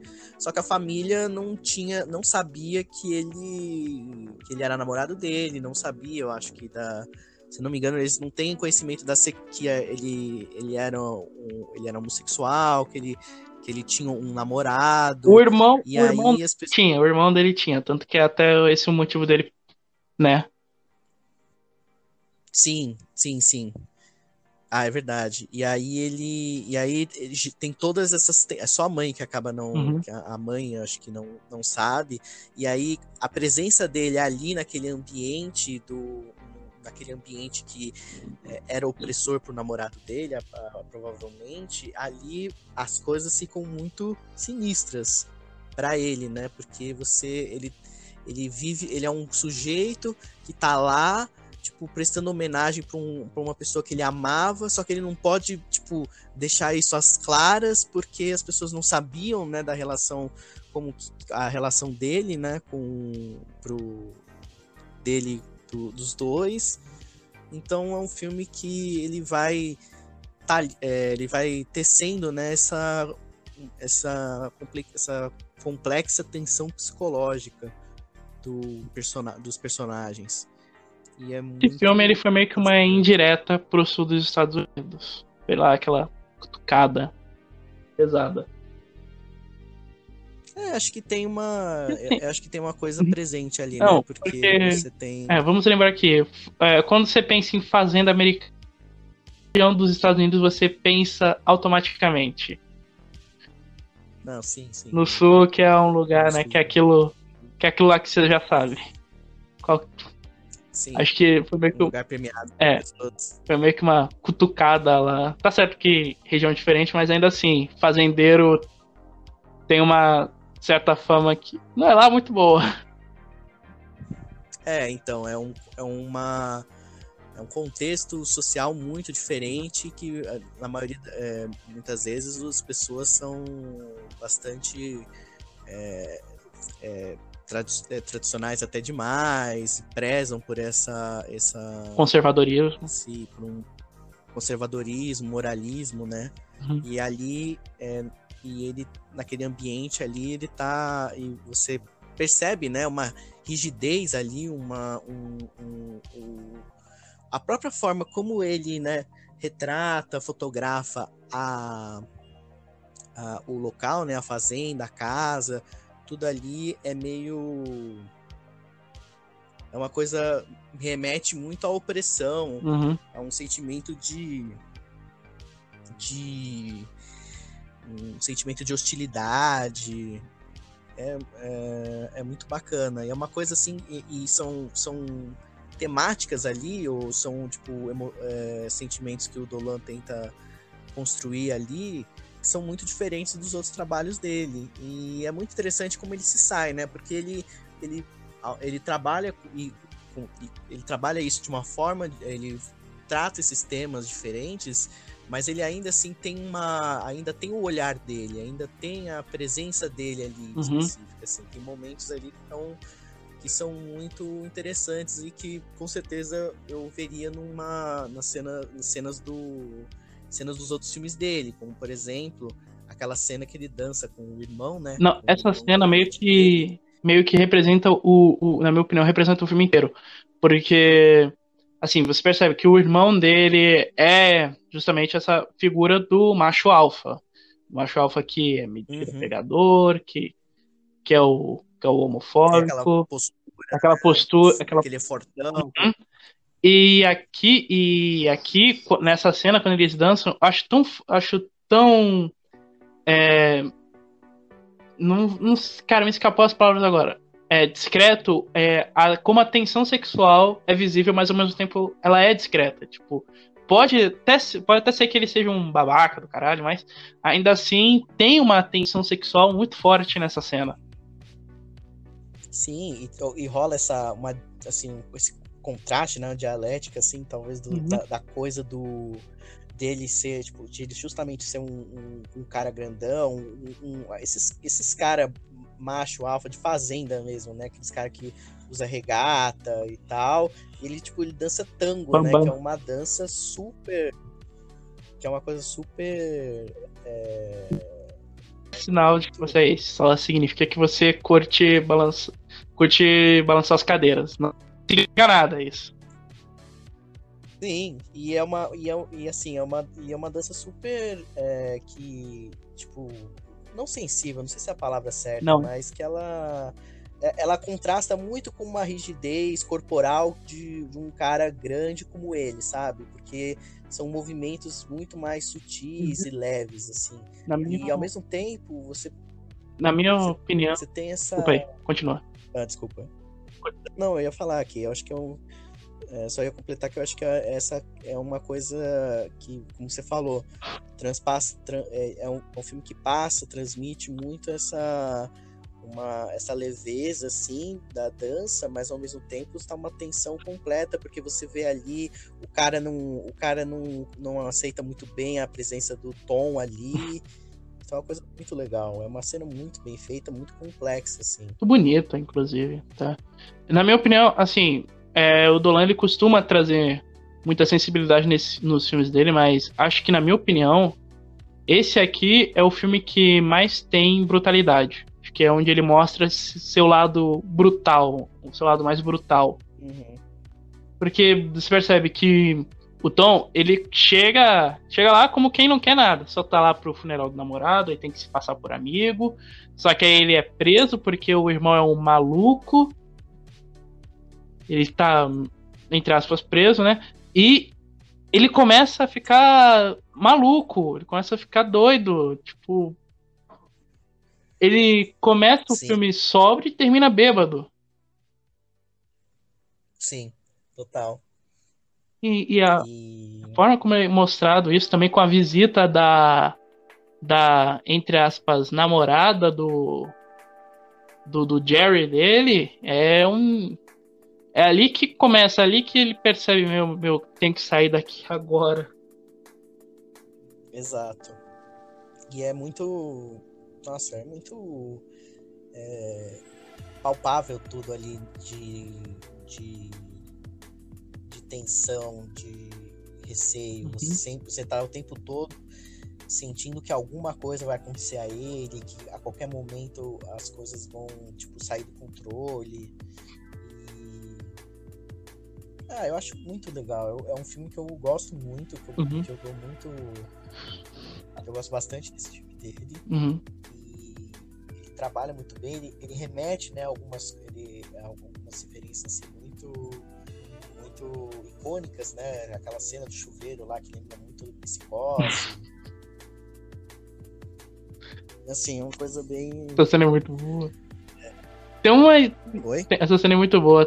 Também o filme tem uma. É. carrega uma certa influência Lovecraftiana, né? Também tem isso, porque a gente sabe que a gente vê. Ele começa enlouquecendo, e a gente sabe o que, quem é o monstro da parada. Então, meio que Uhum, tem esse- um pouco dessa influência do terror Lovecraftiano. sim. Então tá. Ah, eu adoro, Hum. cara. Tá, nota pra esse filme. Acho que eu falei... a- Opa, desculpa aí. Não, eu ia, é, ia perguntar é, da cena... Minha cena favorita eu já falei, né? Eu gosto muito da cena do tango. Eu acho Também, que, assim, minha ela- favorita, cara. ela sintetiza, ela sintetiza bem todo a, o- a narrativa Uhum. do filme. Eu acho que eu daria 4 de 5. Eu acho um filme muito bom. A, a cena do tango também é minha favorita, mas acho que a cena da fuga também é incrível. Uhum. A, Sim. a minha nota, cinco estrelas também. Quatro filmes seguidos, Cara. cinco estrelas. Então, o cara, né? Um menino, um moleque, uma criança. Uma criança. Caraca.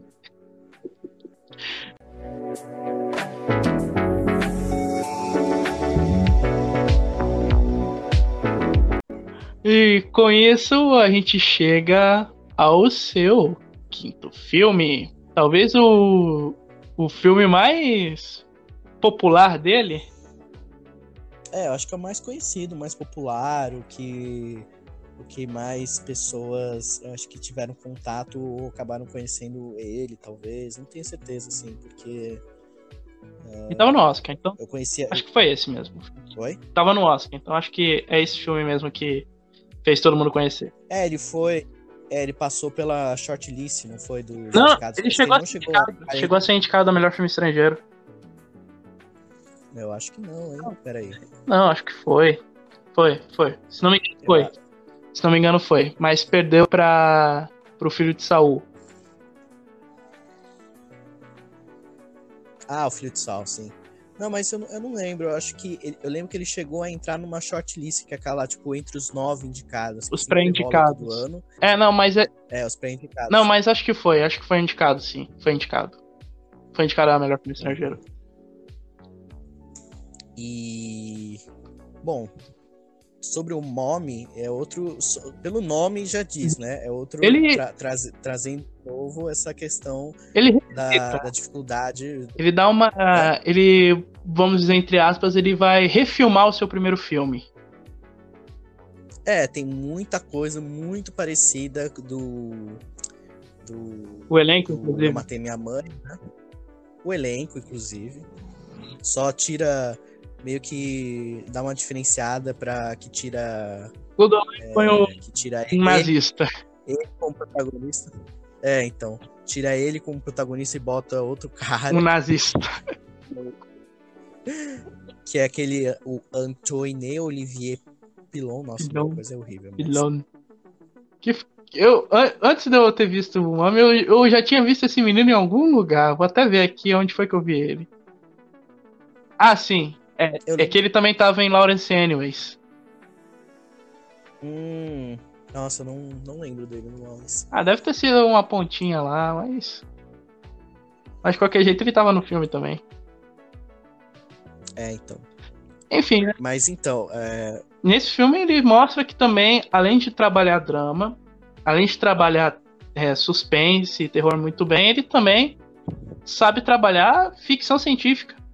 É, O filme ele tem uma pegada meio de sci-fi. Seja por. é ele, porque ele, ele imagina um universo alternativo, né? Sim. Porque um, Não é bem uma. um lugar onde. Não é bem uma ficção científica raiz, mas é uma ficção social. Uma ficção social. É, Como 1984, Admirável Mundo Novo, Fahrenheit. Então, é uma é, porque ficção social. Um Uhum. futuro meio distópico, um negócio meio distópico. é, porque ele imagina uma. Um, um- ele imagina né, uma realidade onde as mães ou os pais né, podem é, botar o filho num, Na num tipo de. Tipo, é, num tipo de prisão, um tipo de, de, de hospital, de internato, uma coisa meio. Uma coisa bem. Uma coisa, é, como você falou, parece uma cadeia mesmo. Uhum. Tipo, só você, você tá, tipo, de saco cheio do seu filho, você pode, tipo, trancafiar ele lá. Tipo, é, um, é uma, uma coisa assim. É, porque... Não, mas esse filme acho que também ele é o. Você falou que o. No seu vídeo você falou que o Tom na Fazenda é o filme que mais foge da curva, do. do, dos tem- do da estética e do tom de Dolan, mas eu, na minha opinião, acho que é esse. Porque ele sabe. Porque aqui o. O suspense, ele tá muito mais presente. Porque você não sabe o que vai acontecer realmente. O, você pensa Uhum. que na primeira vez que você assiste, você pensa que sabe o que vai acontecer. Mas o vai lá, dá uma volta totalmente diferente do que você imagina. É, ele é bem imprevisível, imprevisível, né? Porque você, de novo, você tá ali acompanhando, você não sabe. É, Mas, então, acho que a gente não falou da história do filme, Ah, que vai. eu acho que é. Não, a gente falou, a gente falou, a gente falou. A gente, a gente falou. É, não, que é basicamente isso, mas aí esse rapaz, né, que é o Steve, ele acaba, a mãe dele, né, que é É a nazista, Diane, inclusive. ela, que é a- vivido pela Anne Durval, né, ela, ela decide, né, ter o filho de volta em casa, Não, e dizer, aí ela, meio que mostra essa ela não decide. É que o lugar onde ele tava expulsou ele. Ah, é verdade. É, expulsa e ele acaba tendo que voltar para casa dela e aí mostra, né, de novo essa que eles têm uma relação assim muito explosiva, violenta assim, Oh, e as coisas meio que acabam Ele. se vi- Viol... Só isso, só violenta, né? só, Só violenta. nada demais assim, co- coisa boba, coisa boba. Ah, nossa, né? Também. E, e aí ah, eles eles acabam né, fazendo uma amizade com uma vizinha, a vizinha É, deles, né, vizinha. que é a professora vivida pela Suzanne Clemente, Clemente. também. E as duas repetindo o papel delas em Eu Matei Minha Mãe. Por isso que eu falei que é. Vamos fazer uma repagem do meu primeiro filme. É muito parecido. E o filme, eu acho que de novo, né, a gente tava comentando do formato, do aspecto, Uhum. do da razão de aspecto do filme.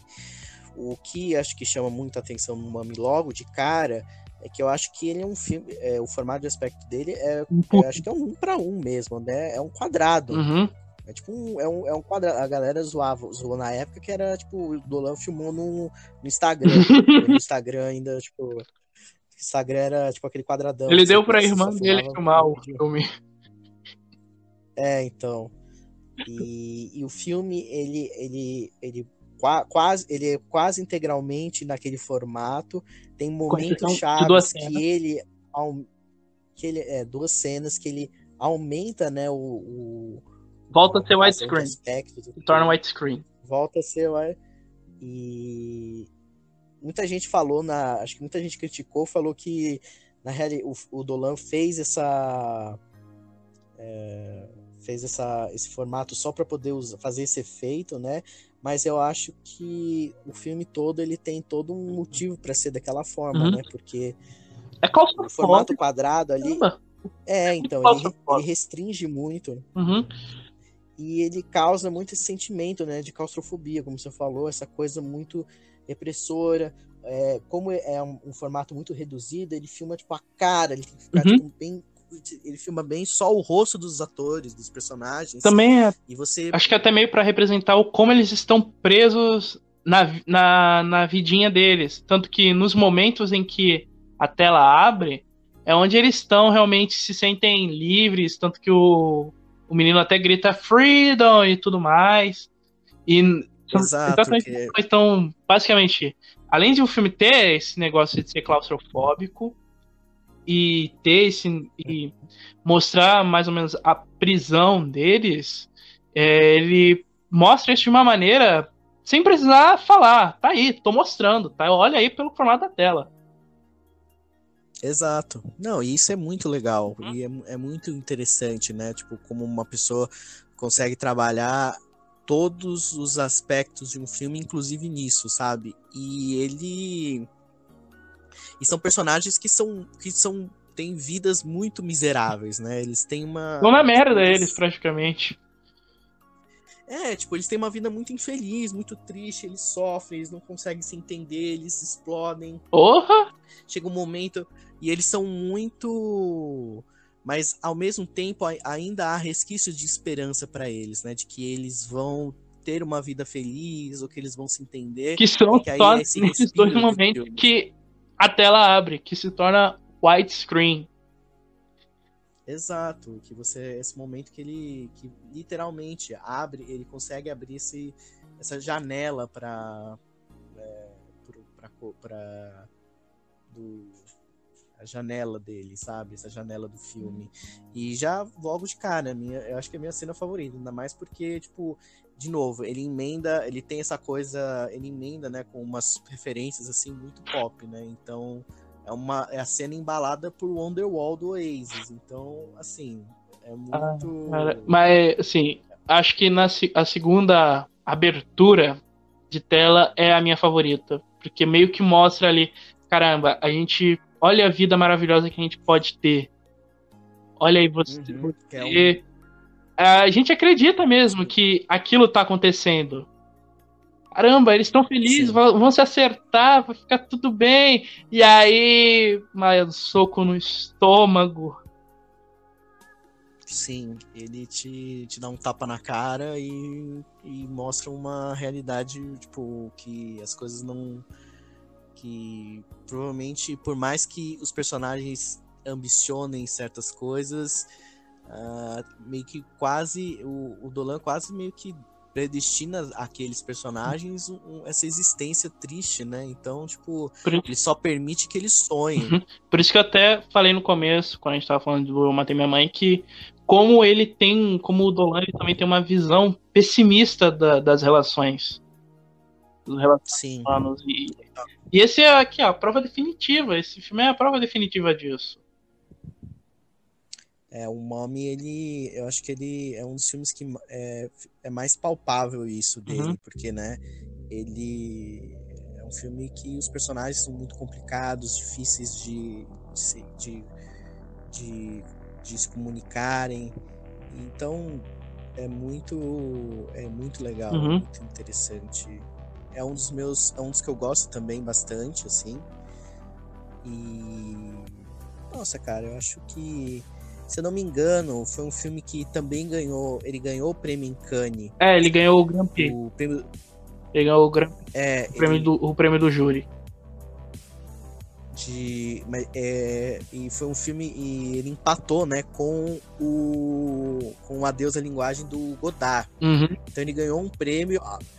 Dividiu um prêmio com o Jean-Luc Godard, que tipo, provavelmente um dos diretores, amando ou odiando, né? Um dos diretores mais conhecidos, cultuados. Quem é que odeia o Godard? Ah, muita gente, cara. Muita gente não gosta do Godard. Principalmente do. Eu, particularmente, assim, tem muito filme dele que eu, eu filme, os filmes dele pós anos. Pós-novelidade. Pós, é, pós novela vague, a, a maioria é meio. É meio. É, indigerível, assim, sabe? São filmes bem difíceis, assim, muita gente não curte. Eu gosto de alguns, outros eu, eu acho meio piração dele, mas enfim. Mas o Godard, ele tá maluco. Você tá esperava o quê? Ele é o Lynch da França. Caraca. Ai, ai. Ah, mas, enfim. É... O Mommy, justamente, é isso. É esse filme que é muito. É um filme que, por ele ter ganho esse prêmio e ter sido indicado para vários outros, né? Ele Uhum. acabou. é, acho que ele ganhou um reconhecimento, né? Muitas pessoas é, tiveram contato com ele e acabaram conhecendo o Dolan por ele, né? Por esse filme e que é tido assim como um dos mais bem avaliados, um dos grandes, acho que é o, o, o queridinho da filmografia dele para a grande maioria das pessoas. Sim, também eu vi ele que tava numa lista de melhores filmes da década de 2010. E tava, se não me engano, entre os 10 primeiros. É, então, pra você ver, um filme que é, foi bastante elogiado, muitas pessoas, justamente por conta né, dessa da forma né, que ele trata as temática, essa temática né, da, da relação, uma relação muito tóxica, conflituosa entre, entre mãe e filho, e hum. a, a, linguagem que ele usa né, do, do formato de tela, tudo isso contribuiu para o filme ser muito reconhecido. E realmente, é um filme muito legal. Um filme é um, um, um outro ótimo filme dele. É, você não vai ouvir hum. muita coisa. Acho que você não vai ouvir muita coisa diferente minha tratando da filmografia dele, dos filmes dele, mas, de novo, é outro não, ótimo filme. Não, como, eu, ó, como eu falei, se eu e eu acredito que você também consideramos ele o melhor diretor é, atual, atualmente, então a gente, né, a gente não vai poupar elogios pro cara. É, então, eu acho que ele é um dos melhores, mas eu acho que, tipo, é, a filmografia dele é bastante, é, muito regular no sentido de ele faz muitos filmes, os filmes dele são muito bons, na grande maioria. Ah, sim, só uma coisa, a gente não falou muito, a gente não falou antes, mas porque os filmes do Dolan eles não são é, tão distribuídos aqui no Brasil, mas o Lawrence Anyways, para quem quiser assistir, tá disponível no Globoplay. E o Mummy, ele tá disponível, se não me engano, no iTunes, no Amazon Prime, no Google Play e acho que e no Telecine também, se não me engano. É, viu? É um filme que teve bastante até você ver a quantidade de serviço que tem para assistir ele, é um filme que muita gente tem mais acesso, né? Uhum. E se você não tiver nenhuma dessas plataformas, tem sempre a opção T, né? Se é que vocês me entendem. Exato. Ah, então tá. Vamos ver. A gente já falou as nossas, as nossas cenas favoritas, né? Do Mami. Ah, tem uma coisa que eu gostaria de acrescentar. Eu tenho um amigo. Esse foi o primeiro filme que ele viu do Dolan. Como ele o, falou. Ele falou que foi uma das. Ele falou que tava na lista dele há tempos, que tinha pena de ver. Acabou vendo e acabou sendo uma das melhores experiências dele. Aí eu falei, cara, veja os outros filmes desse diretor, que ele é foda. E, ele é, um, na minha opinião, o melhor diretor dessa gera, da, da, da geração dele, nossa geração. Aí, Aí, mês, um mês depois, o cara postou uma fotinha do Dolan com um coraçãozinho. Aí eu falei pro cara, não falei que ele era foda? Falou mesmo, sou fã dele agora. Aí, viu? Dolan conquista geral, né? é, então tá. Nota pro filme? Eu vou, acho que 4 de 5 também, porque eu acho. Eu gosto muito. Eu acho que é um filme, de novo, é um, é um grande filme dele. Mas, como você falou, né, ele acaba. Não acho um grande problema, mas eu acho que ele acaba, né, ele trata coisas que já foram muito parecidas com o que ele fala no Eu Matei Minha Mãe, né? Tipo, você, como você falou, quase uma refilmagem mesmo do, do filme, tá mas de uma mar... É, então. Mas enfim, 4 de 5. Pra mim, 5 estrelas também. 5 estrelas. É o quinto filme dele, 5 estrelas direto. Meu Deus, onde esse cara vai?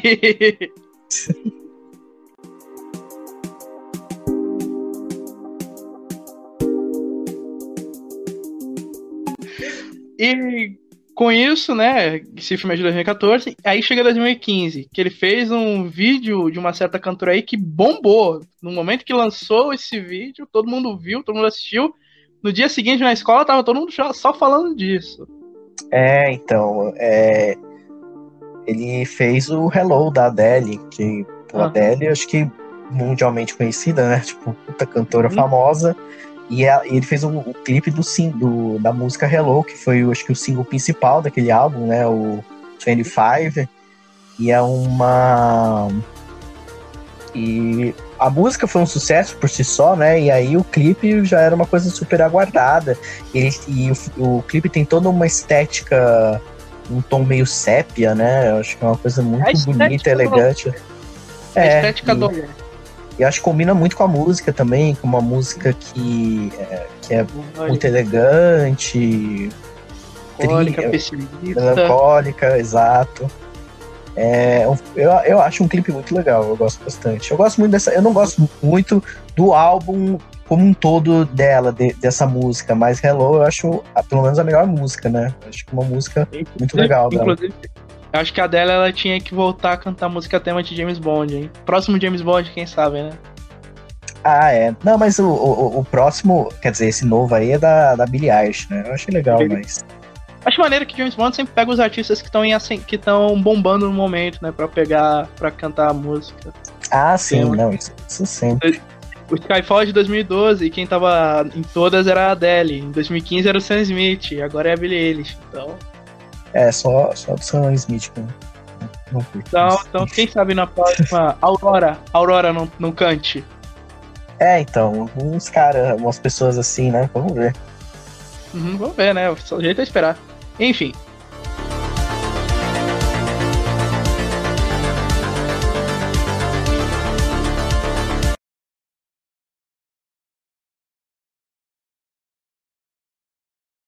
É, eu acho que é o filme que a. Eu acho que. Não, eu acho que é o segundo. Eu acho que ele só perde, talvez, pro Dono, pro John F. Donovan. Mas não sei, né? Esses dois são os pontos meio controversos aí, porque muita. Eu acho que a grande maioria não gosta do, desses dois filmes. E o próximo Maluco. é assim, é é um filme que é, a galera odeia, que é o. É apenas o fim do mundo, né? Na, pra mim, cara, apenas o fim do mundo tá no top 3 da filmografia dele. Que é, pra mim, é um filme sensacional. Tipo, eu assisti na primeira vez, eu fiquei, meu Deus! Terminando o filme, eu fiquei, meu Deus, cara! O que foi isso? Então, é, é- é que ele é um filme. Eu acho que assim, o, pelo menos o que, que eu tento atribuir, eu tento atribuir porque que muita gente não consegue dar liga assim nesse com esse filme. Ele é um filme que ele, eu acho que, não sei, eu acho que eu comentei nesse vídeo que é um filme que eu acho que ele é propositalmente desconcertante e incômodo o tempo todo porque ele é um filme que os personagens, assim, a grande maioria deles também são personagens muito difíceis de, de lidar, que, tipo, Uhum. e todos eles são meio. tem uma, uma personalidade complicada, as intenções deles não. as- a maioria das vezes não são positivas. E basicamente, é, falando né, da sinopse, é um. conta a história de um. de um rapaz que ele é dramaturgo, que ele, ele vai. ele se reencontra né, com uma família depois Com a de. com a família, família? dele. Família dele, não? Com uma família? com uma família, né, que é dele, mas assim, ele preferia que não fosse, porque quando você, quando ele aparece lá, né, você começa a ver que aquela família é completamente desestruturada, que eles se odeiam, que eles têm muita rivalidade entre si, que tipo assim, que eles só brigam e ele tá lá porque é uma forma, acho que é porque ele tem uma doença, né? É, ele tem câncer, tá em estágio terminal já e ele, Ele tá- quer encontrar a família dele meio que pra dar um último adeus pra ele não ir embora arrependido. Porque Sim. dá a entender que alguma coisa aconteceu entre eles, pra, entre, principalmente entre os irmãos, entre os três irmãos, pra alguma coisa. pra eles agirem daquele jeito, pro filme. pra eles terem. agirem daquele jeito. Então, e aí é um filme que é ele É um ele- suspense, cara. Que nesse.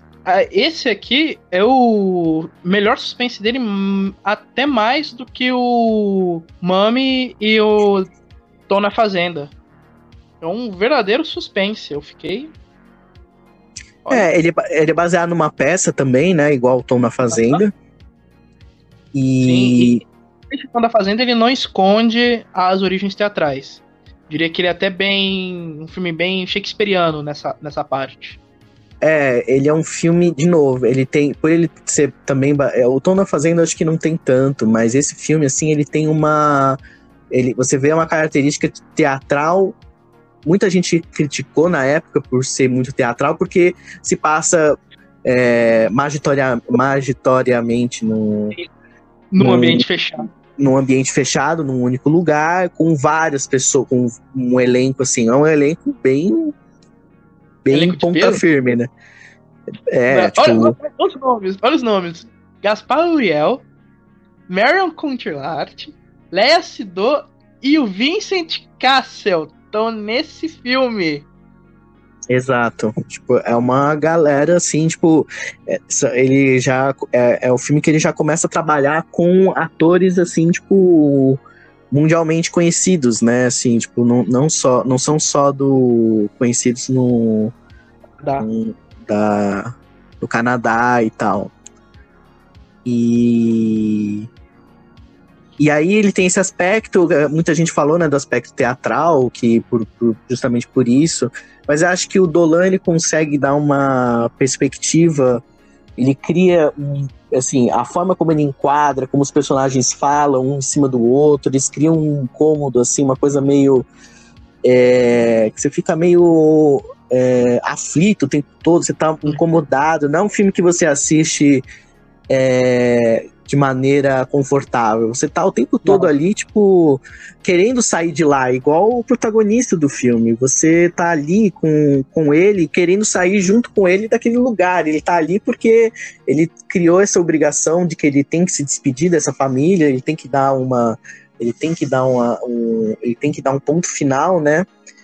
E uhum. só que é, aquele ambiente é tão nocivo que você consegue perceber isso na forma como ele está enquadrando, na forma como os personagens falam, na forma como eles se comportam em cena. Putz, é, um, é, é muito.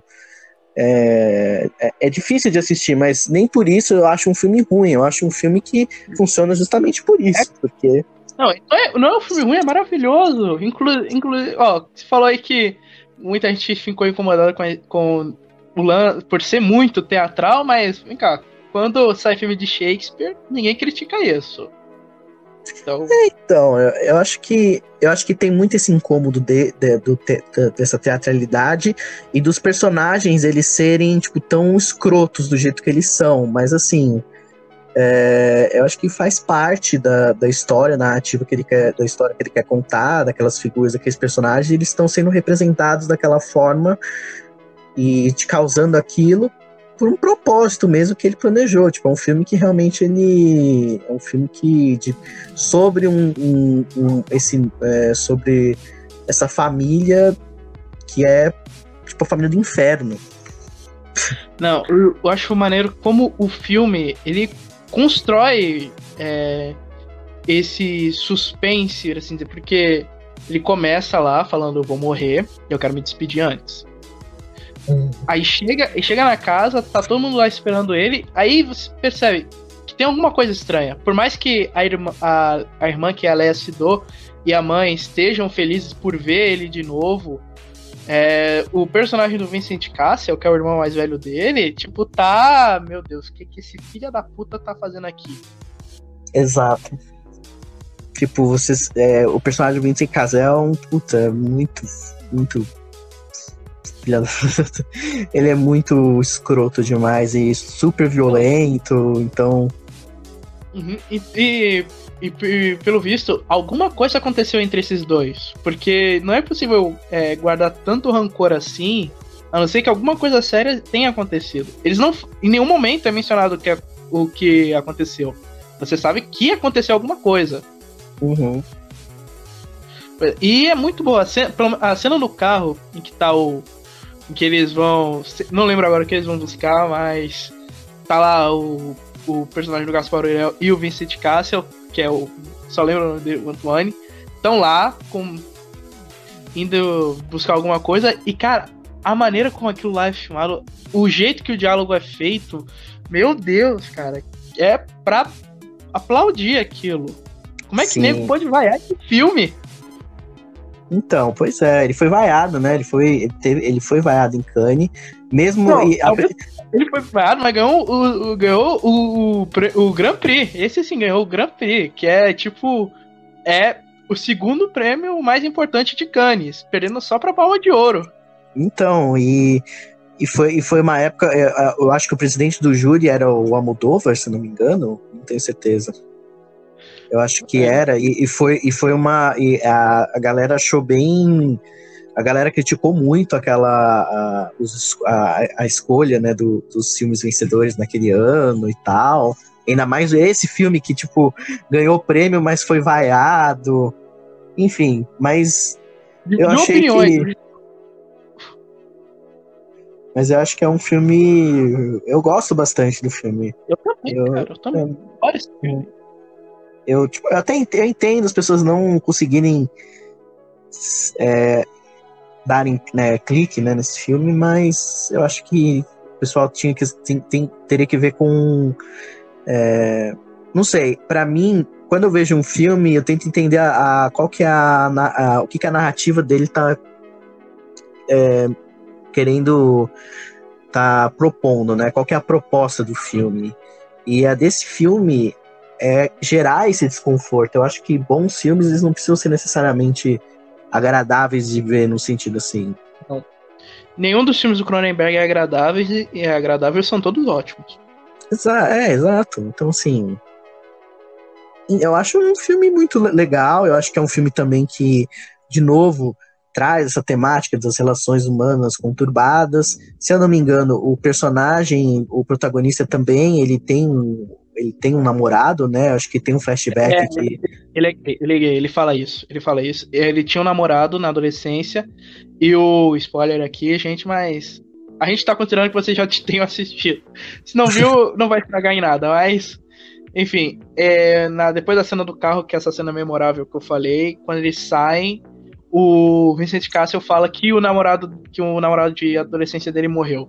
Aí ele ficou meio abalado ainda mais com aquilo e fumou lá. E, cara, gera uma das sequências mais lindas ever, assim.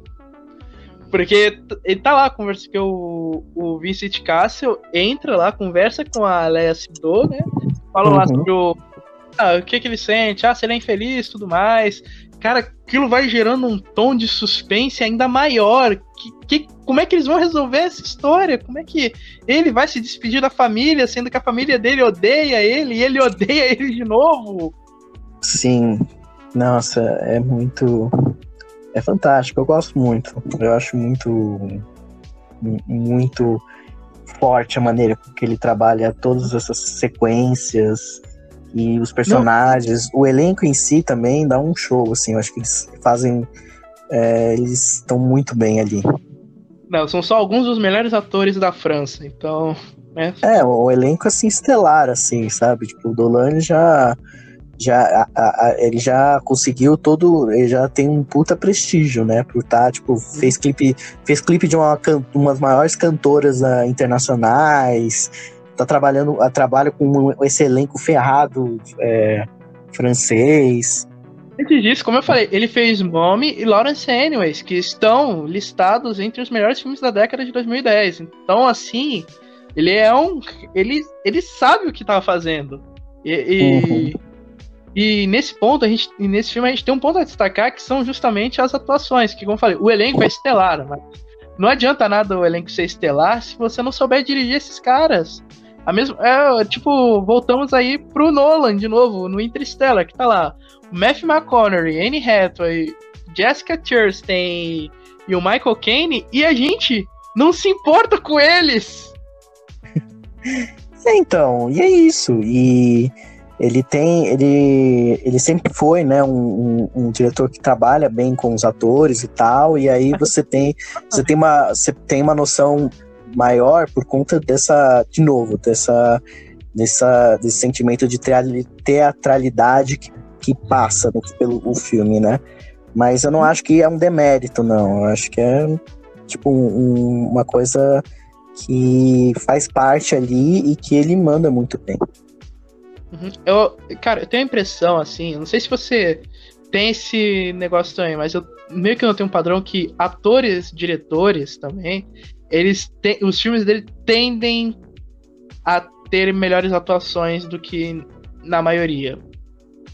Uhum. É, acho que faz muito sentido, porque você tem uma, você como ator, é, é, você tem uma perspectiva muito bem diferente, assim, porque você sabe qual que é o trabalho, como que um ator trabalha, o que, que como funciona, né, o, o método que ele vai, que um, algum método que ele vai escolher e fazer. Então acho que talvez isso facilite, né? Ó, oh, querem uma prova coisa. disso? Querem uma prova de, de que de, é, de, de, disso que eu, que eu e o Eduardo acabamos de falar? Kenneth Branagh, por exemplo, que Kenneth Branagh, que é um ator shakespeariano, inclusive, ele é ator e diretor. Ele atua em boa em parte dos seus filmes, ele dirige também. E os filmes que eu vi dele, nenhum deles eu digo que a atuação é ruim, mais ou menos. São todas atuações de nota 9 para cima. Ah, eu gosto também, acho bacana. E, e é isso, cara. É um filme que. é uma cena. Bacana. Qual a sua cena favorita? Ah, essa que você falou do, do carro, né? Eu acho que foi a que mais me impactou, assim, pelo menos aqui fica comigo, assim, depois do filme ter. Depois de ter visto o filme, sabe? Pra eu mim, acho ali muito, que... muito forte. Eu acho que é a cena do jantar, na minha opinião. Ah, é ótima também. Ó, aquela cena, puta que pariu. Eu dou, eu, eu, eu, eu, eu, eu dou replay. Quando sempre que eu vejo esse filme, o filme acaba sobre os créditos, eu volto essa cena do jantar porque é muito. Nossa! Ah, não, é fantástica. E ele. Estão todos e... suados, que ainda representa mais toda aquela tensão maluca lá. É, não, é, é ótimo esse. Eu gosto muito do final também, a forma como ele. Como o filme se encerra, né? Com aquilo. Ele trabalha muito bem uma coisa, né? Esse, o campo de profundidade, né? Que é aquela coisa do desfoque da lente para deixar aquele universo ainda mais distorcido e, e, e, distante do protagonista com, com estar ali próximo daqueles personagens, né? Eu acho que isso é, tipo, é, é muito foda. E, e, é uma característica totalmente cinematográfica. Você não vai, você não vai conseguir fazer isso numa peça de teatro, sabe? Então. Não. Não vai. Inclusive, esse filme aí só reforça ainda mais o meu desejo de ver o Batman desse cara. De ver esse menino dirigindo o Batman. Ai. Ia ser muito bom, cara. Ia ser muito bom o Batman dele. Que mané Matt Reeves o quê? Eu quero é o Dolan. Eu tô imaginando, tipo, a mãe do Batman sobrevivendo e ele tendo uma relação conturbada com ela. Não, eu acho que a relação conturbada dele ia ser com o Alfred. Nossa. Gaspar Uriel, tá aí. Gaspar, tu vai ser o Batman. Ai, ai. Não, enfim, nota pra esse filme, ver essa parte agora. Nota pra esse filme. É, acho que eu vou de um 4 de 5 também. Tô nessa. Ah, eu dou 5. Olha só, de novo. Mais um. Comboio desse moleque. Média 5. Ah, enfim.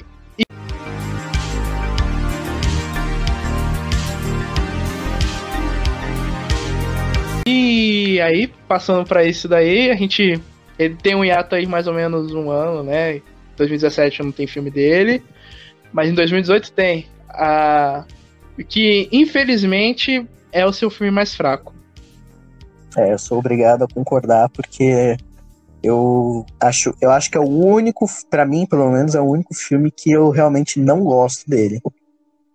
Cara, assim, é, quando eu soube que esse filme ia sair, eu soube que era dele, eu já tinha terminado de ver os filmes do Dolan. Todos os seis filmes dele. E eu tava totalmente hypado pra esse filme. Esse aí eu falei, velho, esse filme vai ser o melhor filme de, do ano. Vai ser. Vai ser, vai ser do cacete esse filme aí. Mas, mas aí eu fui ver que, para começar, ele só estrelou em Toronto. Ele não foi para Cannes, até por causa, né? Que ele não curtiu que vai o último filme dele. Que vai era o último filme dele. Aí uhum. ele decidiu ir pra Toronto. Estrear o filme dele em Toronto. E eu vi que o filme tava recebendo umas críticas meio negativas. Lá eu fiquei, meu Deus, como assim, cara? Como assim? Aí eu pois fui é. ver o filme. Eu não acho um filme ruim, eu acho um bom filme, de verdade, eu gosto, mas infelizmente, é o seu mais é o seu trabalho mais fraco até o momento. Que é o Death and Life of John F. Donovan, né? Sim, a vida e mo a morte e vida de John F. Donovan. Então, que é o primeiro filme dele fora, né, do acho que é o primeiro filme, né, na verdade, o primeiro filme dele falado em inglês total, né? Sim, porque o filme ainda é canadense. Porque e o filme ele com atores tipo internacionais. Não, é, so- você John- o Jon Snow é o protagonista desse filme. É, o Keith, Keith Harington, né? Ele é o É. protagonista, ele faz o John F. Donovan. Você tem a Natalie Portman, você tem o Jacob Tremblay lá, que é o menininho É, do quarto de quarto Jack. Caraca, você ti- a Tandy Newton também, que é a, a Dolores em Westworld, tá nesse É. filme. A Susan Sarandon. Então, é um e aí, um foda. E ainda ia ter a Jessica Chastain e a Bella Thorne. Só que É, acabaram então, sendo gente- cortados. é, então, aí a gente entra nesse assunto, nessa polêmica, né? Bom, Sinopse do filme? o então, o John, é, o John F. Donovan é um ator, né? e, tipo, e, aparentemente um ator de de, de TV, né? Uma série de TV que parece tipo os mutantes da Record. Não, não, tá, tem mais cara de Tim Wolf. É, tipo uma coisa meio assim. E aí o. E ele troca. A, a história, né? Se passa. O, não é spoiler falar que. Acho que não é spoiler não, não. falar. Não, não é spoiler, tá na sinopse. Tá na sinopse. É, O filme, já- a sinopse do filme já começa com o John F. Donovan, era um, era um falecido ator muito famoso. É, e então. também a primeira cena do filme é o. É o, filme- o é o, contando a história pra, pra, pra Dolores. Que é Do, Exato. quer dizer, Dolores. Da, Ah, da Tandy Newton. tem de Newton. Que ela tá lá, É. é uma jornalista, tá lá pra fazer É. uma entrevista meio que É, a contragosto sobre o Hum. livro. Que ele publica as Sobre cartas. É. E aí o, o filme vai meio que contando, vai passando por essa história, né? Da, de dele criança, que ele, ele só se sentia feliz e, e, e realizado, e assim, ele, ele conseguia ver algum sentido na vida com, por conta desse ator, do, do Donovan, das cartas que ele trocava, e também contando do- da vida do Donovan, que ele que é bastante conturbada, ele tem uma relação também outro personagem que tem uma relação, tanto ele quanto o menino, né, tem uma relação conturbada com a mãe. A mãe do menino é vivida pela Natalie Portman e a mãe do, É, do-. É, e do Donovan é a mãe do personagem do, do Donovan é vivido pela Susan Sarandon. E é um filme e vai contando nessa história os dramas do, dele criança quando ele dessa, desse menino né tocava as cartas com Donovan que ele era uma que ele era sofria bullying as pessoas des- desacreditavam dele né como ele seria ator e tal e o Donovan ele é uma, um cara que é ele ele é um ele ele ele vive ele tenta a, a sexualidade dele é reprimida, né? Porque acho que aparentemente o, o, o que dá a entender no filme é que ele não pode é, se assumir, né, para as pessoas, porque ele meio que virou um sex symbol, ele é casado. Dá a entender Isso. que o filme se passa mais ou menos entre os anos 90. Então, né, lembrando aqui, né, que anos 90 não. Anos 80 já era uma época conturbada. Anos 90 tava começando a melhorar um pouco, mas ainda assim. É, até hoje ainda, tipo, óbvio que hoje é muito mais tranquilo, mas É. mesmo assim, é, é, mas ainda assim é sempre, É se- sempre complicado. E aí Talvez daqui a ele... 50 anos. Nego esqueça isso. É, então, e aí ele tem, né, um, um, um, caso extraconjugal com o cara, e o, meio, o Que é o filme Chris- meio que vai... Oi? Zilka, inclusive, que tava em The Secret Circle e da série Leftovers. Sim, ele faz o filho do Kevin do Leftovers. É, meu Deus, olha aí. Olha esse elenco, gente. Como é possível Então, errado? Mas o que que acontece, né? Porque assim, é, eu não gosto muito, eu não julgo, eu sempre tento, pelo menos, pensar no filme por ele por si mesmo. Mas você consegue tentar, você consegue meio que entender, captar o que aconteceu pelas histórias da produção, né? Porque assim, o filme, ele ainda continha, ele ainda tinha a presença da Jessica Chastain E da Bella Thorne. e da Bella Thorne. Bella Thorne. E e elas tinham, elas eram personagens do filme e tal. E o Dolan, em um determinado momento, o Dolan simplesmente é, falou que achava que o filme não, ah, que as personagens não condizia com o filme e simplesmente cortou. Então você para pensar que ele cortou a Jessica Chastain, que provavelmente uma das atrizes mais é, uma das atrizes mais é, e renomadas e com prestígio da, da atualidade.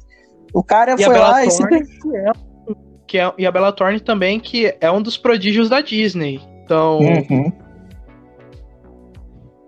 então assim, ele, mas assim, se ele falou que não tinha função, talvez, talvez, né, talvez estivesse errado, mas mas gente, é algo até normal cortar um ator, cortar um ator por completo no filme, caso caso isso aconteça, é algo até normal, tanto que no Homem-Aranha cortaram a Mary Jane, então no, no último do Andrew Garfield, que Uhum. ia ser a menina do Divergente. Então, isso é algo até que normal. O negócio é que causou polêmica por ser a Jessica Chastain. Exato, e tipo, e ela parecia ser uma personagem, tipo, que tinha, tinha toda uma subtrama em cima dela e tal. E eu também tinha visto que o primeiro corte do filme tinha quatro horas. Jesus. E a gente aqui, recla- e o pessoal reclama que Zack Snyder filma demais.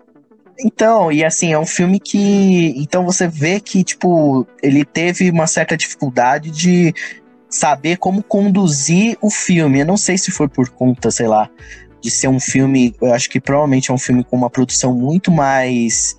é, mais. Mas, cara, É. Ai, eu esque- fugiu a palavra. Mas é generosa. Era uma, uma produção um pouco mais generosa, porque, né, olha esse elenco. Um filme, tipo, Um filme que. o filme anterior já tinha um elenco estelar. Aí, olha esse aqui. O Astros da HBO. É Astros É. da Disney tá nesse filme. Um, um moleque que. Um menino que. Estreou um dos, dos filmes mais aclamados dos últimos anos. E que foi Então- indicado ao Oscar, né? indicado, inclusive, né? Se não me engano, foi o menino mais. Foi o Oscar masculino mais jovem a ser indicado. Então. E, e, aí você. Enfim, eu acho que o filme em si, ele. Eu acho ele. De novo, eu acho que é um filme que ele não. não ele não se resolve muito bem, eu acho. É um filme que ele é meio.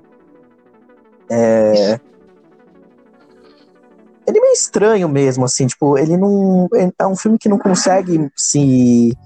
se. é, eu acho que ele não consegue traduzir tipo, o direito, por exemplo, a, a, a relação, o, a personalidade do Donovan, assim, com que, ao contrário dos outros filmes do Dolan, que eu acho que os personagens, eles, você meio que consegue é, contemplar todas as emoções deles, dos personagens, aqui eu acho que é, é meio limitador até, não sei, eu acho que é um filme muito ele se prejudica muito para uma relação meio confusa com os personagens. Eu não sei se tem é, muitos personagens ou se a se por, por, por, por isso ele complica muito, né? Ele torna a coisa a, as histórias menos envolventes.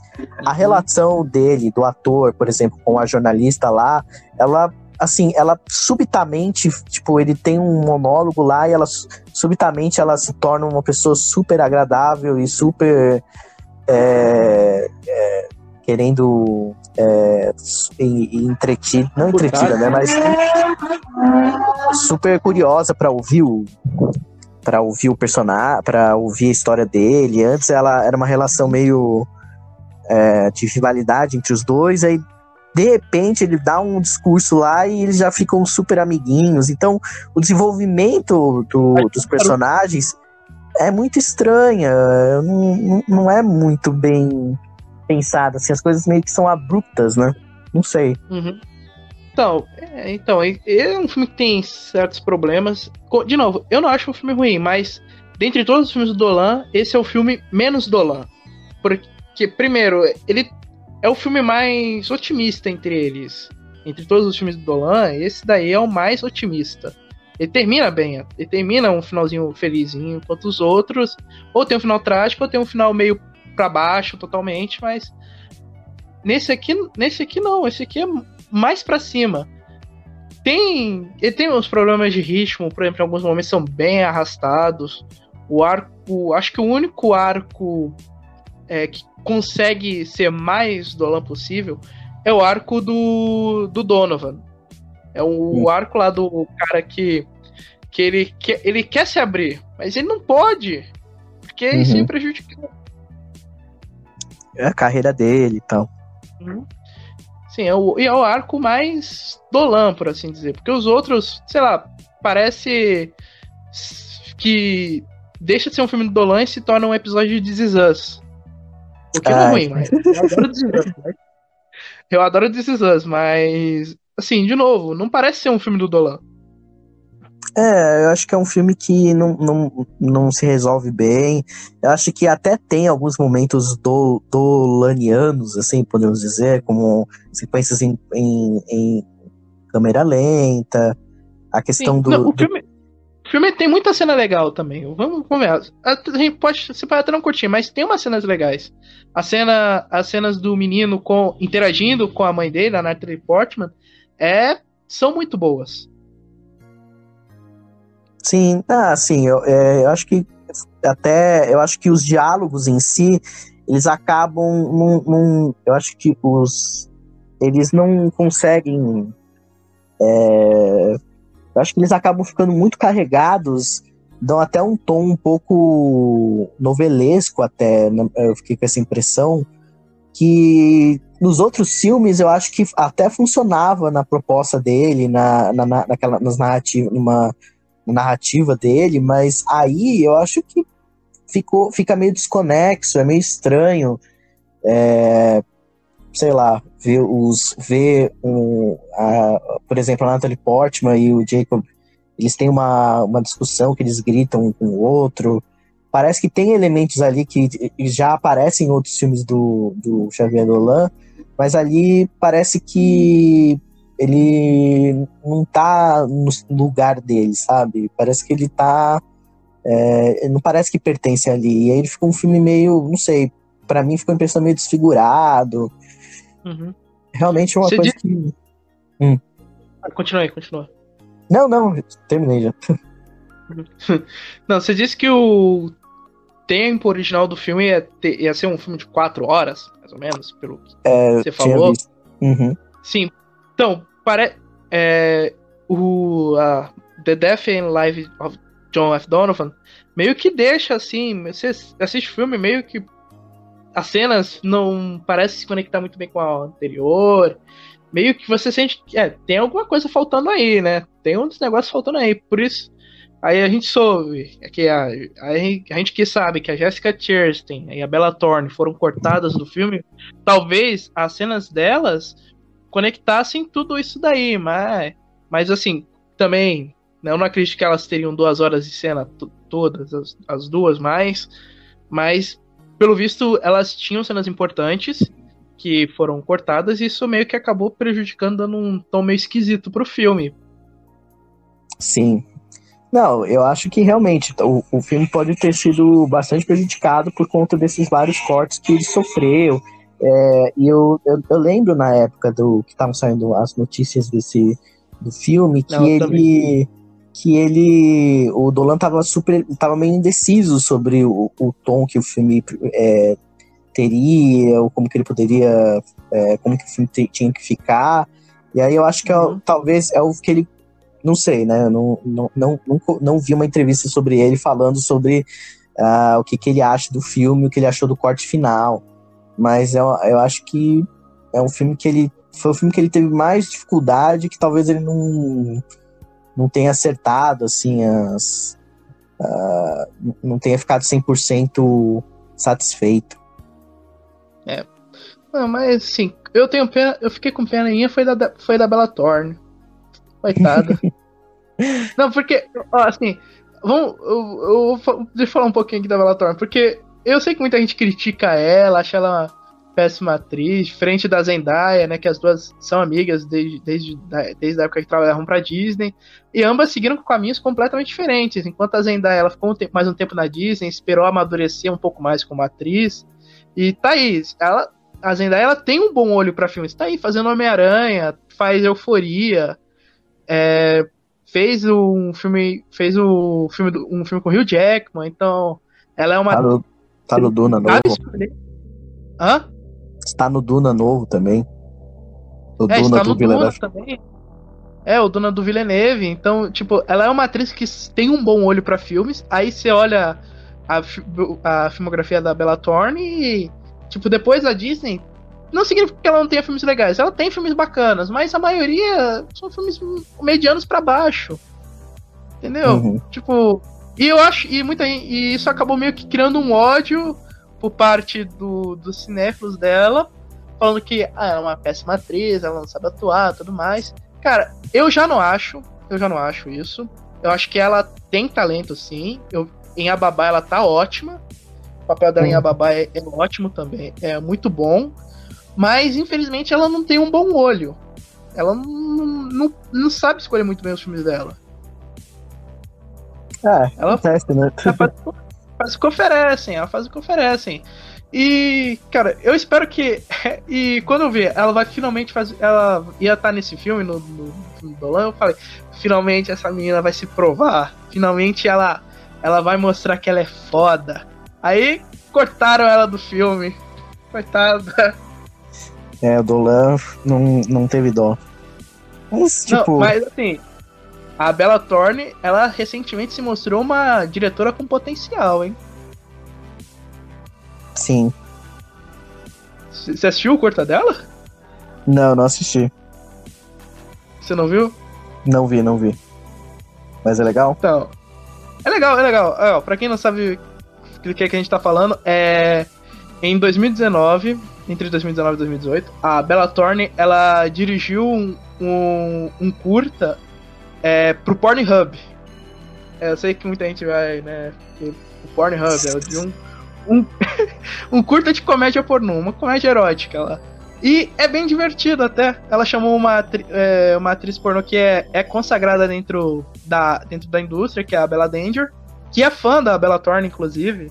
Ela é fã da Bella Thorne e. E ficou uma comédia bem engraçada, até algo diferente, algo diferente. Ela falou que o próximo filme dela vai ser um filme de terror e eu realmente tô curioso. Ela, acho que ela tem um certo potencial. Inclusive, o curta dela chegou a ganhar um prêmio no, no Pornhub Awards de melhor visão. Caramba. Então, assim, ela. Não, mas assiste, o filme dela tá, tá disponível no Pornhub, é, é bem engraçadinho, é bem engraçado. É, é, é, bacana. É bacana, é bacana, cara. Eu tô te falando, é bacana. É bacana. Beleza. Ai, ai. Mas vamos ver, vamos ver o que o futuro aguarda pra, Bella, pra Bellator, né? Porque ela tá aí na Babá novo e eu gostei. Eu continuo gostando do, do papel dela em Ababá. É, viu? Mas e, e aí é, ela. Não, então, e aí, né? Cortado total, tanto ela quanto a Chastain. E aí o filme dá esse aspecto meio fatiado, né? As coisas não se encaixam direito, parece que foi tudo é meio remendado na impressão. Um negócio assim. Cara. Assim, o filme, basicamente, John F. Donovan é o filme mais fraco do Dolan. Tem boas cenas até, mas. Pra não, mim, o filme. Não... É, pra mim, hum? o filme qua, qua, pra mim o filme quase engana, porque ele termina com um Bittersweet Symphony do The Verve. Ele tem a trilha sonora legal, né? Ele começa com a Adele, do Rolling the Deep. Mas muito bem. Mas a impressão, mas sei lá. Eu, eu torço, né? Agora que você falou que tem uma versão de que o filme original ia ter 4 horas, eu torço para que futuramente saia saia uma versão estendida, sei lá, pelo editor, editor do filme. Do, se bem que ele é o editor do filme, então. Do, Dolan Cut. É, é, release the Dolan Cut, por favor. É, é. Mas quatro horas é muita barra, viu? Eu não sei se o Dolan, ele. Tipo, assim Ele fez. Ele, é...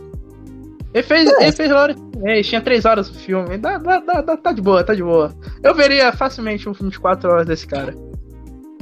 Ai, ai. Mas eu é, vejo, eu, eu acho. Mas essa, pelo menos esse, né, como ficou, eu acho que ficou bem aquém do que é. ele costuma entregar, do que ele costuma fazer. Sim. Ficou bem esquisito. É, nota? É, acho que eu vou de 2 de 5. Eu dou 4. Olha. Só, é finalmente, assim, eu... ele, finalmente não foi 5 de 5. É, normalmente. É, dessa vez não foi 5. De novo, eu falei, eu acho o filme mais fraco dele. Eu não acho um filme ruim, não acho, mas. Não é aquilo, pra quem tava, só acertava, só mandava gol, e aí acertou de raspão, né? Uhum. Enfim. Uh, e, antes, e antes da gente encerrar o programa, só um aviso que esse é um programa de duas partes. Próximo, na semana que vem vai sair o sobre o filme mais recente dele, Matias e Maxine, um só sobre Matias e Maxine. Mas antes da gente encerrar, podemos deixar falar aqui da ponta dele em It ou não? É que eu não vi a ponta dele no It, eu não vi o It 2. mas ele. Mas o. o mas ele. É, eu, eu gosto dele bastante como ator. Tem, um, tem alguns outros filmes que eu gosto dele no, atuando, né? Você tem. Acho que tem um outro filme que ele trabalhou assim bem no começo, que é o Martyrs, que é um filme de terror francês, ah, é, se não me engano. Ele é um filme, né? Um... Tenso. É, eu adoro esse filme, eu acho.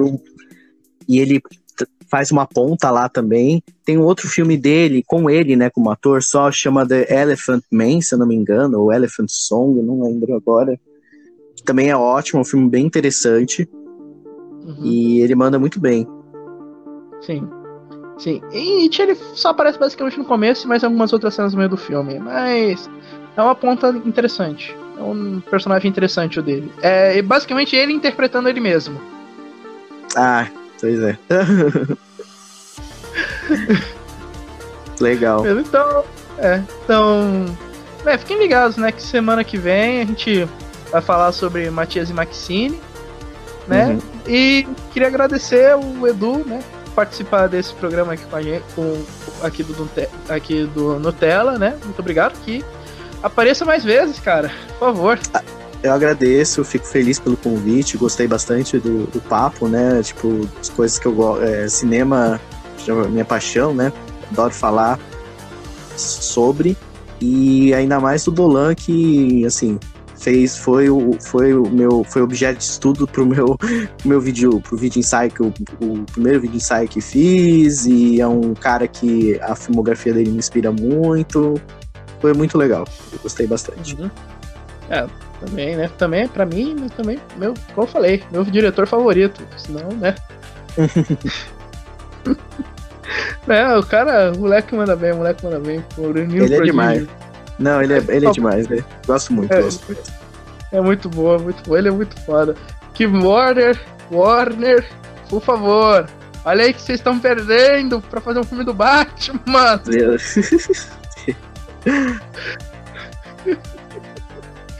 Enfim, né? E agora a gente tem a música, né? A música. Eu pensei aqui em duas possibilidades. Vou deixar aqui o Dudu escolher. Uhum. Dalida, Bang Bang ou Mob, Trouble So Hard? Acho que eu vou de Dalila, porque, né, Bang Bang é foda. É, eu ia escolher o Mob, mas tudo bem. Então, fiquem aqui agora com Dalida, Bang Bang e até semana que vem. e como no tela quente. Tchau.